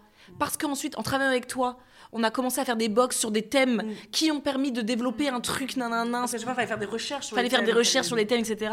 Où je me suis, on a commencé un peu à s'ouvrir à des choses de la vie qu'on disait, c'est quoi surtout, ce on truc? avait une nouvelle vie parce qu'on avait pris Oui. un autre chemin. Oui. Le chemin qui n'était pas censé, en tout cas dans notre tête, qui n'était pas ce chemin-là. Mm. Nous, le chemin, c'était on avait fait des études, on aurait un taf de bureau, Mm. chiant à mourir, Mm. qu'on n'aime pas, ni l'une ni l'autre. Mais bon, C'est c'est dingue hein, Oui. de se dire ça quand Oui, même. fera ah ça, mais c'est ça. J'aurais- un enfant avec un homme qui potentiellement je n'aime pas trop. Je, je- je l'aime bien, mais je suis pas amoureuse. Il veut un enfant, pourquoi pas? Mais en fait, du me coup, en faisant ça, vous projetez exactement ce qui va vous arriver. En fait, Oui. en disant ça, bah, la vie. Oui. En fait, pour moi, la vie, quand tu toques, la vie, elle te demande ce que tu veux, en fait. Oui. Elle te propose, pardon, ce que tu demandes. Et je pense qu'on aurait, on aurait complètement fait ça. Oui, Et complètement. je pense que J'aurais été malheureuse, mais alors j'aurais été. une- euh, Franchement, je pense que j'aurais. ah, Je serais arrivée à 40 balais, totalement déprimée, et je pense que j'aurais été la meuf vraiment aigrie. Tu vois, vraiment la nana que j'avais d'ailleurs dans mon, dans mon bureau à l'époque, enfin dans, dans nos services, il y avait pas mal de, de femmes. Je disais, mais. Mon Dieu, mais elles à chaque fois j'allais voir mes collègues, mais mon Dieu, elle est aigrie, elle. Ben oui, mais en fait, Marisa, t'aurais pu être cette personne-là parce que t'as pas choisi la vie que toi tu voulais. Ouais, t'as subi ta vie, en fait. C'est ça. Et c'est vrai que maintenant Mm. que, tu, que tu le dis, tu te rends compte que oui, on était vraiment destinés. Elle est- Non, on n'était pas destinés. Parce que aujourd'hui, ce qu'on fait, même si c'est peut-être pas ce qu'on fera euh, euh, pour toujours, Tu etc., verras, voilà. dans, tout le, dans tous les cas, Pour moi, je suis persuadée maintenant que quand la maladie de Crohn est venue, c'était pour me dire, Isadora, il va falloir changer de vie. Il va falloir changer. Mais c'est maintenant que je me rends compte, parce que c'est facile à dire ça comme ça. Mais à l'époque, on me dit j'ai la maladie de Crohn, j'imagine que Fatalité. ma vie sera finie, je vais Bien être sûr, bien sûr, à bien vie, sûr, ouais. je vais faire euh, euh, caca dans une poche. et voilà, ma vie c'était ça en fait. Ouais. Et, et quand après tu te dis bah non mais c'est quoi la maladie de Crohn? Ah oui, nanana, ok, euh, na- le naturel etc. Et que tu tombes dedans, bah là c'est là le chemin a complètement shifté. C'est ça. Euh, donc c'est vrai que c'est peut-être aussi. Euh, Mais parce que, parce que tu as cherché. En Parce fait, cherché, oui. voilà, tu as cherché, et, et moi je rajoute vraiment à cette notion la notion de demander. Euh, je, je vais donc jusqu'à aujourd'hui. Donc du coup, je vous rencontre. Mm.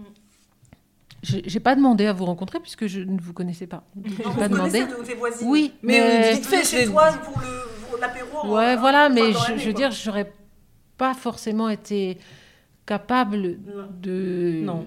De, dire vraiment ce que vous faisiez. Enfin, je, je même sais moi, pas. Bah Moi, voilà. c'est- sous ta porte, c'est écrit naturopathe. Voilà, je me suis même demandé la première fois que j'ai- vu ta plaque, Mm. qu'est-ce que c'est naturopathe Bah voilà. Donc, du coup, je vous rencontre. Pendant deux ans, quand même, on fait des enregistrements, ce qui me permet, moi, financièrement, hein, de, de vivre. Et puis, euh, de me dire, OK, tu t'en vas de la Biocop, en fait. C'est toi qui nous as mis la pression en fait. Ah bon Tu vois, elle va te payer tous les mois. Ah ouais toi, tu Ah fais des oui petites chroniques. Eh Eh ben-. Ah, mince. et, donc, et donc, du coup, euh, euh, au- au- au- quand j'ai. Je me rappelle, je pense que j'avais pas quitté la Biocop encore.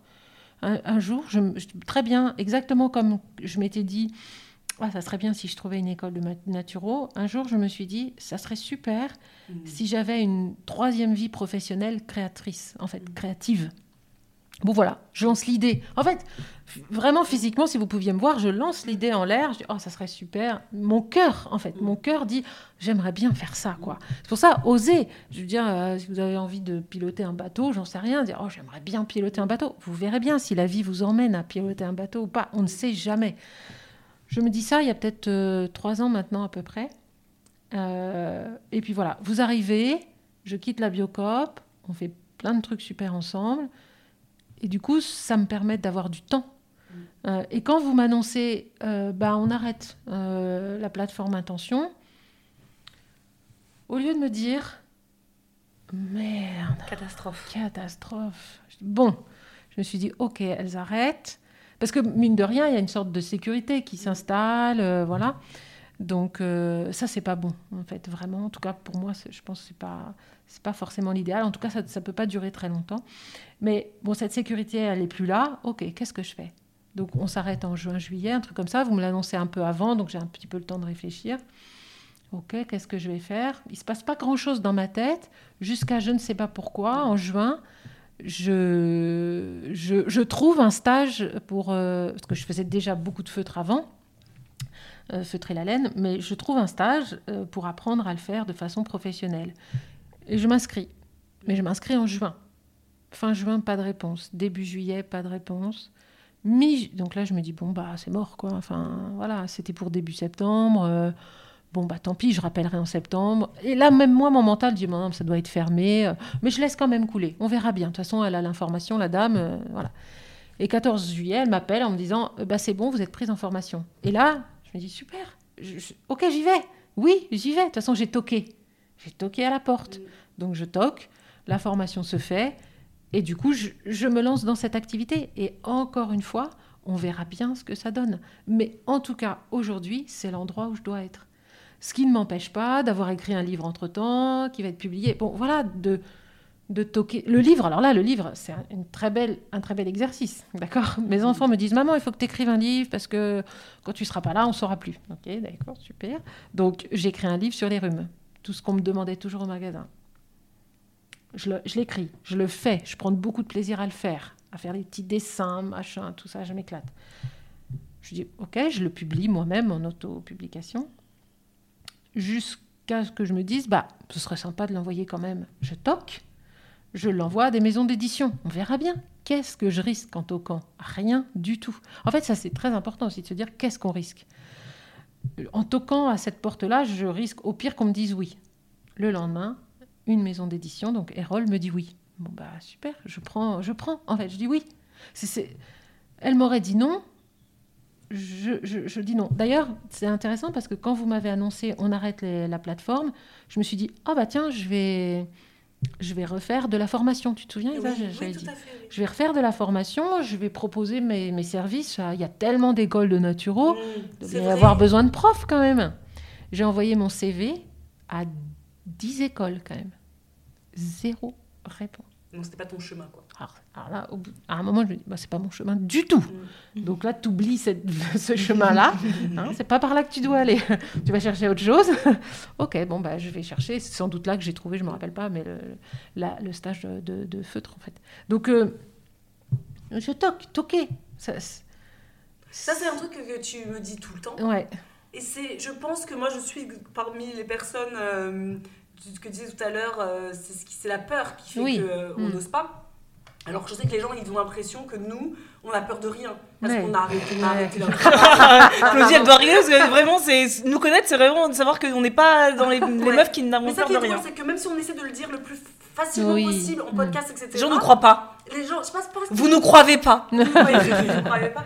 Mais je pense que c'est aussi euh, l'instantané du- d'une photo, l'instantané d'une Oui. histoire. Mm. Quand tu vas dire en, en un post Instagram, avant euh, j'étais au Gary Lafayette et Mm, maintenant je mm. suis ça. Ouais, Bah, L'instant T, t'as l'impression que sûr. putain, c'est facile pour elle de quitter euh, Gary Lafayette, c'est facile d'arrêter Snackies alors que c'était euh, euh, incroyable niveau confort, pour le coup, sécurité. D'ailleurs, ça me fait rire quand tu dis tu sais que c'est pas fait pour moi la sécurité. Et parfois, je me demande si c'est fait pour moi aussi. Ce côté, une fois que voilà, ce côté sécuritaire est là, Trop limite, confortable, moi, trop oui. confortable. Et là encore, on s'est mis en voilà, il a fallu recréer quelque chose. On a recréé intention. Oui, mais ça va pas, ça ne nous correspond pas. On arrête. Donc finalement, nous aussi, on. Mais les gens doivent se dire ah c'est facile pour elle. Alors que au quotidien, toi tu le sais, euh, c'est la peur qui nous empêche. Moi, j'ai parfois, et peut-être maintenant que je vieillis, alors que j'avais peut-être moins quand j'avais peut-être pas d'enfants aussi, des choses comme ça. Ah oui. Alors que pourtant, en soi, ma fille ne devrait, devrait pas être un frein. Mm, Parce qu'en soi, mm, euh, mm. je vais pas la mettre en danger, on va pas se Mmh. retrouver, je Mais pense, à bien la sûr, rue. bien euh, sûr. Mais ce côté Tokyo Port dont tu me parles tellement mm. tout le temps, je pense que c'est la chose qui doit me, le plus nous effrayer chez nous. Mm. Parce que moi, ma, ma question, c'est, toi, je sais pas, est-ce que tu penses que tu as confiance en toi? Parce que quand tu dis, j'envoie mes CV Mm. à des écoles, c'est-à-dire que tu penses que tu as suffisamment confiance en toi pour te dire, je pourrais être un bon professeur. A contrario, nous, comme on est toujours en train de se dévaloriser, je me verrais pas dire, attends, j'envoie mon CV, mais à qui? Qu'est-ce que je vais faire? Mais qui- pour, pour qui il me prendrait Bah oui, mais parce que, en fait, je me suis posé la question de me dire, bah, qu'est-ce que je sais faire Ok, qu'est-ce que j'ai déjà fait? Bah, Ça m'a paru assez facile de dire, j'ai été prof pendant 5 ans. Bah, je, je, je vais envoyer mon CV dans quelque chose de facile. Mais tu vois, la vie elle dit non, c'est pas pour toi ça aujourd'hui, c'est pas ça pour toi. Donc, j'ai suffisamment, oui, sans doute confiance dans mes capacités parce que parce que j'ai confiance en fait. Juste point. C'est pas j'ai confiance en moi ou j'ai confiance en. Juste j'ai confiance. Point. On- Après mon ego il en prend un petit coup. Je me dis au bout d'un mo- au début je me suis dit bah merde j'ai même pas une école qui me répond. euh, C'est quand même dingue. truc-là. Euh, Ils savent qui je suis, euh, je comprends Claudie, pas. unique. Puis après, tu, au bout de deux, trois semaines, un mois, tu dis, bon, bah non, là, euh, ça me... Ça me c'est- je finis ma phrase, non, là, c'est vraiment pas pour moi. Ça me fait penser à ce qu'on s'est dit jeudi dernier en marchant, euh, que je viens juste de comprendre, euh, même si je l'ai dit plein de fois, mais je l'avais pas euh, aussi bien compris, que moi, je, je, suis au service de la vie, et pour être au service de la vie, j'ai plusieurs outils, dont deux outils principaux, euh, qui sont mon corps et mon mental. Et jusqu'à il y a quelques semaines, je, fais le geste avec ma main, mon mental il est en haut, mon corps il est en bas en fait, il est au niveau de mon ventre et puis mon mental il est à la tête. Donc c'est quand même toujours le mental qui, qui est dessus en fait. Et je pense que ça c'est une des grosses parties du problème, c'est que si tu rééquilibres le tout, c'est que ton mental il est pas plus fort et pas plus faible que ton corps. Normalement, c'est deux outils identiques. Et comme un artisan qui prend soin de son travail et qui, pour faire un bon travail, doit prendre soin de ses outils, mais il prend aussi bien soin de son tournevis que de, son, de sa clé à molette. Donc les deux doivent être au même niveau. Et, et moi, je viens de comprendre que, enfin, je, je sais pas, je, je viens de l'intégrer dans mon corps que ces deux outils-là sont au même niveau, en fait. Et donc, que je prendre soin au même prendre soin au niveau. même niveau. C'est-à-dire que prendre soin de son corps, ce, ce que j'ai pas. Bah, Depuis que je suis naturo, je le fais, mais avant pas. Et pourtant, c'est lui qui m'a aidé à changer de voix. C'est assez drôle, en fait. Tu te dis. euh, Mais que mon mental, jusqu'à il n'y a pas très longtemps, était encore plus fort. Puisque euh, de euh, quelques heures à la Biocop, je suis devenue responsable de deux magasins. Tu te dis, bah, ok, le corps a dû aider, mais c'est surtout la force mentale, en fait, qui te fait, bah, ok, allez, on fait ça, on propose ça.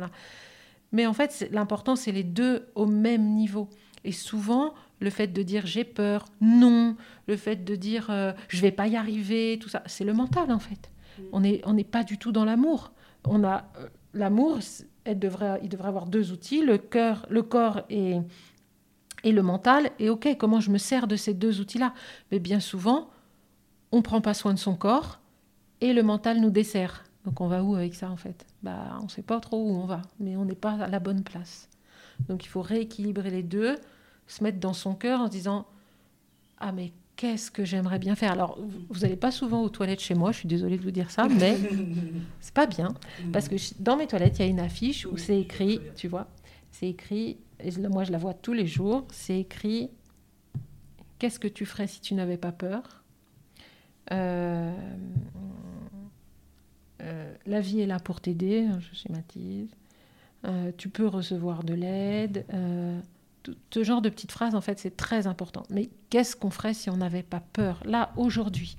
Et, je pense que c'est en réponse à cette question qu'un jour, je me suis dit, ah, mais j'aimerais bien utiliser mes mains et avoir une vie professionnelle créatrice, en fait. Je, pense que la peur, c'est vraiment un, un développement de notre ego, de notre mental, qui nous dessert à un maximum euh, pour nous retarder le plus possible dans ce qui est vraiment bon pour nous, parce que c'est pas forcément bon pour notre mental.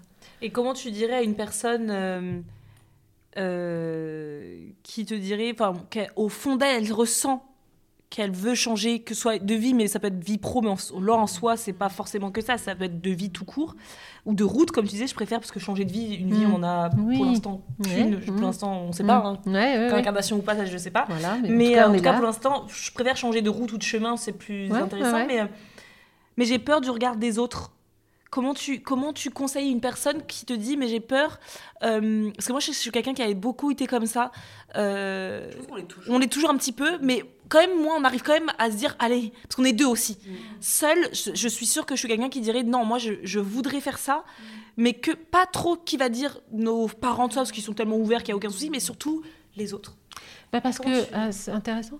D'abord, moi, j'ai décidé il y a quelques années d'arrêter de côtoyer les gens toxiques pour moi.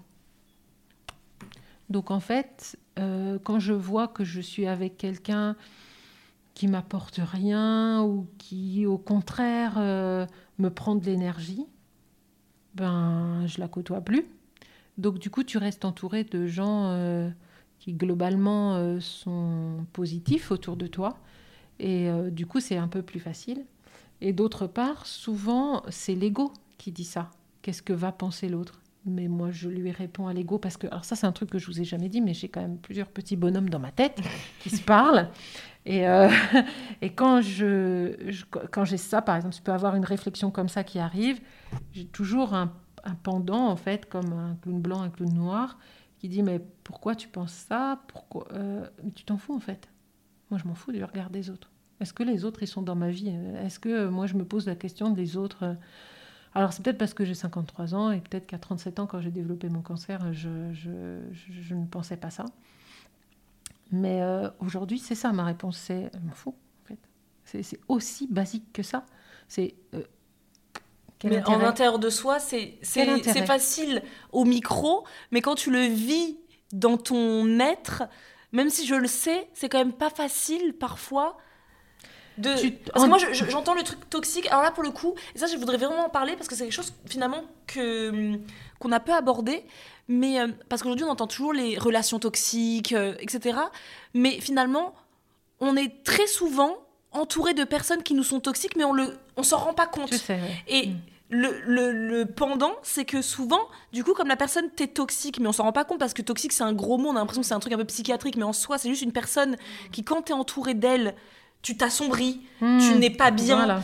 Euh, et ben sou- souvent tu deviens toxique pour elle aussi parce que c'est rarement une personne qui te qui t'assombrit ou toi tu la rends lumineuse. Enfin c'est rarement Ouais, ce genre de relation Mm. n'existe quand même pas.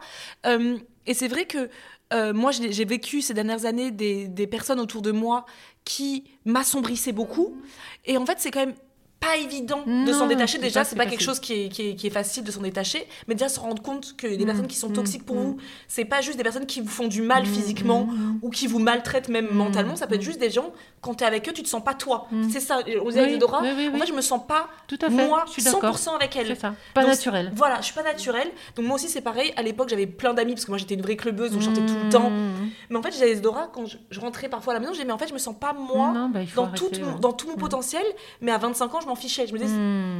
je suis pas moi, mais ça peut passer d'être un caméléon pour. euh, voilà. Mm. Sauf qu'à 35 ans aujourd'hui, c'est clair que j'ai, j'ai- je dis souvent, j'ai plus le temps. J'ai plus le temps, j'ai plus le temps de, de, d'être avec des gens où j'ai l'impression que je ne suis pas moi 100%.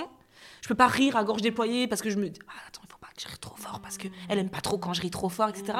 Et, euh, mais c'est vrai que c'est pas facile de, de s'en détacher, mais il faut le faire. Mm. Vraiment, c'est. Il faut en prendre faut en conscience. prendre déjà. conscience. Mm. Oui, ça c'est vrai. C'est pas évident déjà, mais c'est quand t'es dans. C'est dur, moi je trouve, de dire aux gens On s'en on fiche du regard des gens, on s'en fiche de leur opinion. Je sais que c'est vrai, mais la vérité c'est que c'est parce que en fait, comment dire Je pense que s'il y avait euh, une recette miracle, il- euh, on Oui. serait riche, d'accord? Ah oui, mon Dieu. Et je pense qu'il n'y a pas de recette Non. miracle. C'est pour ça que je, je fais un peu de la provocation en disant mais moi je m'en fous. Mm. Parce que parce que parce que je- si je donne une solution A, de toute façon, la personne qui n'a pas envie, elle va me dire oui mais moi je vais pas y arriver ta solution A. Si je donne la solution B, elle va me dire oui mais moi je vais pas y arriver la solution B. Donc moi je pense qu'on est responsable en fait de ce qui nous arrive. Et ça, c'est sans doute le fil conducteur de toute notre vie. Donc, c'est peut-être dur à entendre, mais quelqu'un qui n'est pas heureux dans sa vie, pour moi, il est grandement responsable. Et que c'est assez facile de dire Ah, mais mon mari est pas gentil. Ah, mais euh, mes parents sont pas gentils. Ou Ok, d'accord. Bah, Qu'est-ce qu'on fait maintenant Mm. en fait? On fait quoi? Tu attends de ton mari pas gentil qui t'aide? Tu attends de tes parents pas gentils qui t'aident? Euh, Oui? Non? Si c'est oui, tu attends de tes parents qui t'aident, ben ok, attends, en fait. Tu es sur un chemin. Tu arriveras quelque part. C'est peut-être pas le chemin le plus facile, mais tu y arriveras. Mais c'est toi qui as pris le chemin, en fait. Et puis hein, peut-être à un moment, tu vas dire, non mais là j'en ai marre, je quitte mes parents ou je quitte mon mari pas gentil je caricature, hein, ça peut Mm. être le boulot, tout ça, pour décider, moi, de prendre ma responsabilité, de changer de chemin. Donc quand je dis je toque, c'est que je toque à l'entrée du chemin.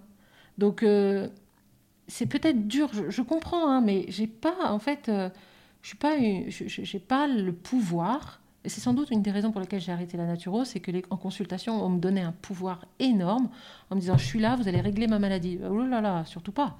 Vous êtes responsable de, la maladie. Moi, je vais vous donner des outils, mais c'est vous qui allez les utiliser. Donc après, c'est toi, Marisa, puisque tu me dis, ben moi, je ne sais pas si je peux faire ça. Ben, à partir du moment où tu dis, je peux pas y arriver, en fait, déjà, tu utilises, enfin, je dis tu, hein, on utilise l'outil, je peux pas y arriver. Donc, je peux pas y arriver. Mais c'est vrai, quand tu dis euh, que euh, la, la maladie, par exemple, euh, on te disait, par exemple, quand tu étais naturo, tu avais du mal avec les consultations parce qu'on Mm. attendait une solution miracle. Mm. Mais c'est un peu comme avec la plateforme, quand on avait la plateforme et qu'on faisait Mm. les chroniques naturaux, Mm. qu'on vous invite vraiment grandement à écouter, qui sont toujours disponibles sur notre site Intention, qui sont pour moi exceptionnels. C'est vrai que quand on va dire, ou même à moi, hein, quand on m'avait expliqué, vous avez la maladie de Crohn, très bien, vous avez la maladie de Crohn. Moi, la phlébite, là, à, à ce jour, la phlébite, mon angiologue me dit ce que c'est de façon médicale. Ça ne m'a toujours pas donné de gifle. En fait, Mm. je pense que quand on me parle en termes par exemple, médical, Mm. c'est un caillot de sang qui s'est formé dans, ta, dans, ton, dans tes Ok. veines. Très bien. Quand on m'avait dit vous avez la maladie de Crohn, c'est dans vos intestins, gna gna gna gna. Mm. Très bien, je vais pas. Il n'y a rien à combattre, il y a rien à. Je me sens pas responsable. Oh, bah c'est comme ça, c'est arrivé comme ça. Et quand après je suis Alors que, en fait, tu l'es. C'est ta jambe et ton évidemment. ventre. On est d'accord. Mais je pense aussi que c'est quand je suis allée voir un thérapeute précis, Mm, ouais, qui n'est pas dans ce milieu médical euh, très strict de Mm, vous avez ça, Mécanique. vous- mécanique, on va vous donner une piqûre, très bien, je l'appelle cette piqûre, Bien sinon sûr, choix, bien sinon sûr, je me tape bien une sûr. pulmonaire, euh, je meurs. Ben, c'est ça. Euh, donc j'ai Alors pas non. choix de cette piqûre. Mais quand tu vas voir euh, un autre, un autre type, par exemple comme toi, Ouais, ouais. c'est là où euh, arrive la question de la personne va te dire vous savez ce que c'est la maladie de Crohn ok c'est ça c'est là où tu te dis soit tu comprends ce qu'il te dit que en fait en effet tu es responsable que quelque part ta maladie de Crohn ça c'est tout à fait lié à toutes vos angoisses toutes vos peurs parce que vous avez tellement peur Mhm. c'est soit tu dis ok j'ai compris il va falloir que je travaille sur moi Mm. Soit comme beaucoup de patients Mm. vont dire ah bah hum, bah zut Bah, je serai comme ça tout le Ben, reste de ma vie Mm. et je pense que tu as des patients là-bas qui Oui, attendaient de toi. Donc, oui. qu'est-ce qu'on fait? Euh, Des personnes comme Mais- moi qui vont dire. euh, là, par exemple, tout à l'heure, dans, dans quelques heures, là, j'ai rendez-vous avec euh, celui que vous avez, j'en ai parlé dans Mm. l'épisode sur la maladie de Crohn, qui m'a aidé à comprendre ce que c'était la maladie de Crohn profondément Mm. et qui m'a fait, du coup, changer de vie. Mm. Donc là, je le, je le revois cinq ans Mhm, après, même mhm. six ans après, euh, pour ma phlébite, qui est toujours là, Mhm, deux ans après, euh, qui est toujours là. Euh, et d'un côté, je me dis, j'ai hâte, j'ai une hâte infinie d'aller le voir, parce que je me dis, qu'est-ce qu'il va me dire? C'est quoi une phlébite Mais parce que toi, tu vas en, en te disant, il va m'apporter quelque chose qui va me faire, euh, qui va, il va me donner un outil que, je vais, dont je vais me servir. Ce qui est malheureusement très peu le cas. En fait, souvent les personnes, elles cherchent un soin comme elles vont chez le kiné, c'est-à-dire oh, quelqu'un va me masser ou va me déblaquer l'ostéo et puis après super, je vais aller. Alors qu'en fait le travail il est pas là. Le travail il est euh, ok, on me dit que j'ai ça, qu'est-ce que j'en fais? D'où ça vient Je cherche. Tu vas voir un médecin, mais le médecin que tu vas voir tout à l'heure, il va pas, il va te donner un outil, une n'importe quoi. Il va te piquer avec l'acupuncture, il va te donner des plantes. Tu les prends ou tu les prends pas. Il va te donner des mots. Tu vas les intégrer ou les intégrer pas, ou pas les intégrer. mais souvent, euh, la, la- la plupart des gens qui se plaignent entre guillemets de ne de n'avoir que des soucis ou de ne pas évoluer, c'est qu'ils prennent pas la pleine responsabilité. Alors, C'est c'est peut-être dur hein, ce que je dis, mais Non, moi je trouve pas ça dur parce que moi, comme je l'ai vécu ces, ces dernières années, parce que moi j'ai pas eu euh, la chance que vous avez d'avoir des problèmes de. Le cancer, Ouais, j'ai pas eu encore cette. euh, cette ne demande pas trop parce voilà, que non, par non, contre non, le verbe est créateur. Oui, oui, oui, non, ne non, je pas vais, je, vais, trop, hein. je vais pas le dire, mais c'est vrai que moi, je, je peux comprendre aujourd'hui certains, de, certaines personnes qui sont venues sur notre plateforme ou qui vont voir des thérapeutes, qui vont voir des naturopathes en disant là c'est bon, ils vont me donner la formule magique qui va faire que ça. ma vie va changer. C'est ça. Parce que moi, quand euh, ces dernières années, quand euh, Gemma est née et j'étais vraiment dans une vraiment très sombre, j'étais vraiment dans une période de ma vie que je n'avais jamais connue. Je me suis jamais connue dans un état limite dépressif. Hmm. Euh, j'ai cherché dans tous les livres que j'ai- écouté tellement d'épisodes de podcast, Hmm. tellement de livres, j'ai lu tellement de livres. Moi qui Mm. lis jamais de livres de développement personnel, j'en ai lu tellement parce que je voulais juste que le livre me bien. dise à la fin du tu sais, voici ce qu'il faut faire. Mais je voulais en fait qu'on prenne la décision pour, pour moi. toi, voilà. Je ne voulais pas avoir à Mm, faire mm. face à une communication, à dire tout haut Mm. ce que moi je ressentais tout bas. Mm. Donc moi j'ai beaucoup écrit, c'est une période où c'est la première fois de ma vie que j'ai écrit dans des carnets tout ce que j'avais besoin de dire. Super, Je ne savais pas la dire à la personne qui était en face de moi, impossible. Par Mm. contre, je le disais énormément à l'écrit. super. Jusqu'à un moment donné où, je me, je, me- je- pas je me plaignais, mais je, je disais beaucoup, je me confiais beaucoup à Isadora, je me confiais beaucoup à Karine, je me suis beaucoup confiée Mm. à toi, je Mm. me suis confiée à toutes les personnes qui pouvaient entendre mon, bah, un peu mon désespoir. Mais je me disais, il faut que quelqu'un prenne la décision pour moi. C'est ça. Ben oui. Et donc c'est vrai que je peux comprendre des personnes qui Oui, attendent je- des je années. comprends des- tout à peuvent- fait. Parce que Non, moi j'ai attendu que finalement que deux ans, mais des personnes peuvent attendre 20 ans, 30 ans en disant que quelqu'un, s'il vous plaît, ouvre. Mais je vous assure que personne ne pourra faire, prendre la décision pour vous, quelle qu'elle soit. hein. Je parle de Ah, décision, rien, ça peut être ouais. n'importe quelle Tout. décision Mm, euh, mm. du monde. Mais ce que, moi, ce que j'ai remarqué depuis que j'ai pris une décision, c'est que quand tu le dis tout haut, Hmm. en fait, quand tu le dis pas, t'as l'impression que si tu le dis tout haut, le monde va s'effondrer. Hmm, hmm. Mais en fait, à partir du moment où tu prends ton courage à deux mains, Oui. qui est dur, Oui, et que tu ouvres la bouche et que tu t'ouvres, oui. tu te rends compte que la personne en face, que ce soit ton employeur, peu importe, Oui, ou même oui. pas une personne, ça peut être juste Mm. la vie en face de toi, la réponse qu'elle te donne n'est pas du tout celle que tu pensais. C'est clair. Parce fait, clair. on s'en fait- On s'en fait une montagne. Le mental. Le mental. Il a, il a- il m'a fait le- remettre tous les scénarios possibles. Mais oui. Mais pas celui qui est Le plus Bah réel. non, il va prendre celui qui l'intéresse le plus, Oui. le mental, c'est-à-dire Oui. celui où il va rester le plus Oui. fort. Oui, Donc celui où euh, il va mener la barque.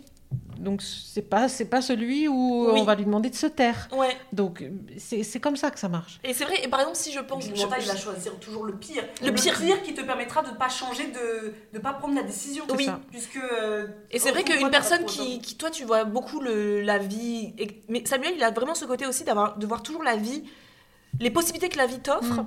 Et c'est vrai que, par exemple, quand il a quitté son travail pour, être, euh, pour travailler pour un cassant, enfin pour, Mm, travailler, mm. pour monter sa boîte, quand on s'est séparés, il a fallu qu'il trouve un appartement. Hmm. Moi, j'avais mes fiches de paye, donc moi j'ai trouvé facilement une Mm. maison, forcément, je gagne bien ma vie, etc. J'ai eu beaucoup de peine pour lui parce que je me suis dit, mais lui, il trouvera jamais Ouais. avec de, enfin, les, des trucs de, de chômage, c'est mort pour lui. Mm. Et moi, comme je suis quelqu'un de, de- de- j'ai peur et j'ai ce côté très maternel de Mm. vouloir dire mais attends, Mm. ça va être dur pour toi, etc. Lui, t'as non, pas du tout. Enfin, moi, il y a aucun souci. euh, j'ai pas de fiche de paye, mais bon, pff, On va bien trouver. Je vais trouver. Confiance. Et il envoie ses trucs et tout. Tous les appartements qu'il a, qu'il a visités lui ont dit oui. Il a juste eu à choisir Ouais, celui qu'il voulait. Et moi, j'aurais tout, moi, j'aurais même pas cherché un appartement parce que j'aurais dit, Tu serais dit non, mais non, c'est fait. impossible. Je ne peux pas. Ce n'est pas possible parce que C'est dingue. hein. moi, je suis, je suis plus comme ça. Je vais Mais en tenter. disant nous on est comme ça, Oui. vous restez comme Mais ça. Oui, oui, non, sache c'est que c'est une abonnée qui m'a Alors donnez-moi vos mains Oui, que oui. je vous oui, tape tape-moi, dessus. tape-moi. Il y a une abonnée il y a quelque temps sur Instagram qui nous a dit C'est vrai, ça. c'est vrai, c'est vrai. C'est vrai que. euh, Attends, ça a et beaucoup alors, se- Imaginez, alors ce qu'on dit là, imaginez ce que nous on se dit toute la journée. euh, Oui, tout c'est horrible, c'est horrible. Et quand on est toutes les deux, et quand on est toutes seules après. Il faut que vous arriviez toutes les deux à ce qu'il y en ait une qui Ouais. reprenne l'autre. Mais ça, Ouais. c'est la- le verbe est créateur. C'est incroyable. C'est vrai qu'on a tendance, nous, à beaucoup dire euh, je suis Je- comme ça, je suis comme je ça. bah, t'as voilà. pas trop envie non plus de bouger. euh, Bah, bah, donc la vie a dit ok, t'es comme ça. C'est- Bah, reste comme ça en fait. Enfin, moi je le caricature comme ça parce que ça m'arrange, parce que ça me correspond et parce que parce que c'est ça qui me fait avancer. Mais euh, mais je pense que ça marche vraiment Oui. comme ça. Et ce qui est aussi intéressant dans cet épisode, c'est aussi de se rendre compte que euh, on n'a pas une vie figée. Parce que Hmm. toi, Non. quand je l'ai rencontré, j'avoue que ça- je ne connaissais pas, moi, ce, moi je me trouvais toujours, euh, comment dire ça, instable. Ouais. C'est plutôt comme ça que je me, je me qualifierais Mm. précédemment, par exemple, je suis une personne instable. Et quand je t'ai rencontré et que je voyais, euh, oui, j'ai fait ça comme, comme métier, puis après je suis naturo, et puis je, suis, je suis à la biocop, je dirige une biocop. J'ai ah, parce que dans la vie, on a le droit. En fait, c'est ça, on a le droit de pouvoir avoir différents euh, métiers qui parfois n'ont rien à voir les uns les C'est autres. clair. Et ça m'a fait me voir différemment et ne plus dire justement, je suis une personne instable. Tout à fait. Ah, c'est- Il n'y a pas d'instabilité, il y a de la richesse. Moi, c'est je, je... Ah, c'est beau. C'est Ça faisait longtemps qu'on n'avait pas trouvé une phrase. Euh, euh, pourquoi? Parce que moi, il y a trois ans, on m'aurait dit tu, tu fais des créations en laine feutrée. Non, tu vas faire des créations en laine feutrée? J'aurais regardé en disant mais je comprends pas. Enfin, je comprends pas. Mm. Je- Et moi, je, peux, me- je me retourne. Ah, ça, c'est aussi intéressant. Je, je- je peux me retourner en disant j'ai essayé. Tu vois, par exemple, Christophe qui a monté son entreprise d'électricité, ça faisait des années qu'il avait envie de monter son entreprise. Ok, ça n'a pas marché pour diverses raisons, mais il peut se retourner et dire j'ai essayé et pas vivre dans la frustration. Et ça, je pense qu'il n'y a rien de pire. C'est tout l'inverse de la richesse en fait. Alors quand on peut changer de vie, enfin de toute façon, je pense que nos enfants, c'est ce vers quoi ils vont aller. À mon avis, ça sera de plus en plus comme ça.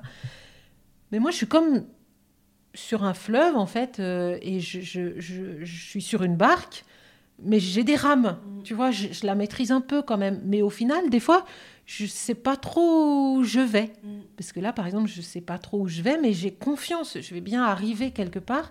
Et là encore dans ma tête, si des fois il y a mon petit bonhomme noir qui dit Ah, tu vas pas y arriver, tu vas voir, ça va pas marcher, j'ai l'autre qui dit attends, on verra bien. Si jamais ça marche pas, ben, je retrouverai un travail. Parce que je suis sûre que je retrouverai un travail. Je ne me dis pas je ne retrouverai pas de travail. Salarié, je veux dire. Euh, même si j'en ai pas envie. Euh, j'ai envie, que ça marche. Donc, je, je, j'ai toqué. Donc maintenant, je vais jusqu'au bout, en fait, euh, du truc. J'assume. Et, ça, c'est une vraie richesse. Et, je vois même mes enfants, enfin, les jeunes qui peuvent m'entourer, certains me disent, mais ah, mais donc, on peut faire plein de métiers différents. Et ça, c'est génial, même à ton âge, tu vois. Même à 53 ans, tu peux encore changer de vie. Bah oui, parce que, euh, parce que j'ai pas envie de faire un métier que j'aime pas, en fait. C'est un, un refus de ma part. Donc, comme c'est un refus, bah, il faut que je mette en place les autres choses qui me vont bien. Donc, certains ou certaines vont se poser la question du financier, parce que c'est souvent ce qu'on m'oppose en fait, en me disant oui, mais toi, ton mari gagne bien ta vie, sa vie, euh, il est là. En fait, à un moment, j'ai gagné plus d'argent que lui, à un moment, c'est lui, à un moment, on n'en a pas gagné tous les deux. Au final, on était toujours à zéro à la fin du mois. Euh, euh, parce que vous êtes des bons vivants. Voilà, et parce que voilà, on, a notre maison, donc c'est sûr que c'est notre sécurité. Euh, mais comment dire, j'adapte aussi ma vie en fonction de mes revenus. C'est-à-dire que quand, quand, quand j'ai quitté la Biocop, bah oui, bah j'ai moins consommé. de toute façon, j'avais plus de temps, donc j'ai plus fait moi-même. C'est comme si tout se mettait en place en fait j'ai je, moins mangé aussi. Enfin, bah, j'ai pas faim, mais j'avais moins de besoins. J'allais pas travailler à l'extérieur, donc je me suis moins acheté de vêtements. Euh, bon, voilà, tout, tout va avec. Mm. C'est juste le temps du passage qui, est, qui peut être un peu parfois compliqué. Mais sinon, globalement. Une fois qu'on est dedans, on est dedans. On est, une fois qu'on est mm. dedans, on est dedans. Donc. Euh, c'est vrai que c'est intéressant quand tu dis le passage parce que quand on avait fait l'épisode où on disait qu'on avait, euh, qu'on avait arrêté euh, Intention, tout ça, le plus dur, finalement, mais on vous fera le bilan mhm. de ces euh, six mois de fermeture Intention, le plus dur, finalement, ça a été le passage, c'était limite l'été. Mhm. Parce qu'une fois qu'après, bah, c'est acté, mhm. nous n'avons plus de revenus, c'est voilà, bon, bah ciao. C'est là que les ressources arrivent. C'est ça, parce qu'il y a de la place. Parce qu'il y a de la place. Mais c'est vrai que le passage, un peu quand euh, tu sors du ventre de ta ce passage-là, ah, c'était ouais. trois. Mm. C'est le manque de sécurité. D'un coup, tu te retrouves en insécurité, alors qu'en soi, la sécurité, tu l'as finalement parce que tu sais que déjà, nous, on habite en France métropolitaine. Euh, pays en, en paix, enfin voilà, euh, qui propose des choses pour les personnes. bon, nous on n'a pas le chômage, mais mm. il propose quand même. On est un pays, voilà. Je me dis que bah, on a quand même de l'expérience, donc si je donnais un CV voilà, si j'ai pas envie, mon ambition n'est pas de retourner aujourd'hui dans le salariat, mais en soi, c'est ça. Peut-être que tu rencontrerais quelqu'un. Peut-être, voilà, pourquoi pas. Donc c'est vrai que sur le coup, cet été, j'étais pas bien parce que je me disais vraiment là, c'est hmm. l'insécurité. Après tant d'années, euh, j'étais pas bien. Mais après, quand tu te remets, tu dis attends, je suis en France, euh, j'ai de l'expérience quand même, quelqu'un pourra bien m'embaucher quand même. Donc finalement, tu te remets dans un truc de dire pour l'instant, tu vois, le salariat, je te vois de loin, c'est une possibilité. C'est ça, c'est ton mais plan pour l'instant, non. J'y vais pas. J'y vais pas. Pas pour l'instant, parce que je pense que je peux développer d'autres choses euh, pour l'instant. Mais mm. je sais que c'est là. C'est ça. Mm. Euh, et, et, je pense que ça peut changer tout au long de la vie. Tu vois, là, j'ai rencontré il y a quelques jours une jeune femme que je connaissais, que j'avais pas vue depuis longtemps, qui est illustratrice. Et je, lui disais, bah, tu fais toujours? Elle me dit, oui, oui, oui, mais à côté, elle a deux petits-enfants, tout ça. Elle me dit, à côté, je fais des missions intérim. Mm. Et j'adore, parce qu'elle dit, je choisis quand je fais, je choisis de dire oui ou non et je rencontre des gens extraordinaires. Et ça me permet de continuer à être illustratrice. En fait, tu vois, elle, fait des compromis, mais pas tant que ça. Au final, elle sait qu'elle elle doit continuer à faire illustratrice parce que c'est sans doute son essence. En même temps, elle a besoin de vivre à côté, il n'y a pas de problème, elle trouve du travail. En fait, pour moi, quand il y a de la place pour quelque chose, la chose arrive. C'est juste que quand on est déjà plein, on n'imagine pas qu'il y a encore des choses qui peuvent arriver. Alors je m'explique, quand on a un travail et qu'on ne s'y plaît pas, donc on est, on est plein de, ce travail mais on ne s'y plaît pas, on n'a pas envie de le quitter en se disant oh, j'ai peur que rien n'arrive, mais à partir du moment où on fait de la place, mm. quelque chose arrive en fait. Mm. À nous de choisir la bonne chose en fait, à nous de bien toquer. Et moi, toute ma vie professionnelle, c'est ça au final. C'est j'ai toqué, la porte s'est ouverte, je suis partie, quelque chose d'autre arrive. Je veux dire, jusqu'à aujourd'hui, c'est ça. et je ne vois pas pourquoi ça changerait. Parce qu'en fait, toi, tu pars vraiment, c'est ça, c'est la confiance, c'est-à-dire que toi, tu pars vraiment dans le principe que la vie ne joue pas contre toi, enfin, ne, ne, ne te veut pas de mal, en fait. Exactement. La vie ne me veut pas, ne me veut pas de mal, parce que j'ai confiance en elle. Tu vois, c'est un truc réciproque. Euh, euh, voilà, et, et, je me souviens, euh, ça me fait penser à ce que tu as dit tout à l'heure, Isadora, avant d'avoir mon cancer, j'ai même eu le culot de me dire, c'est bizarre, moi il m'arrive rien de mal.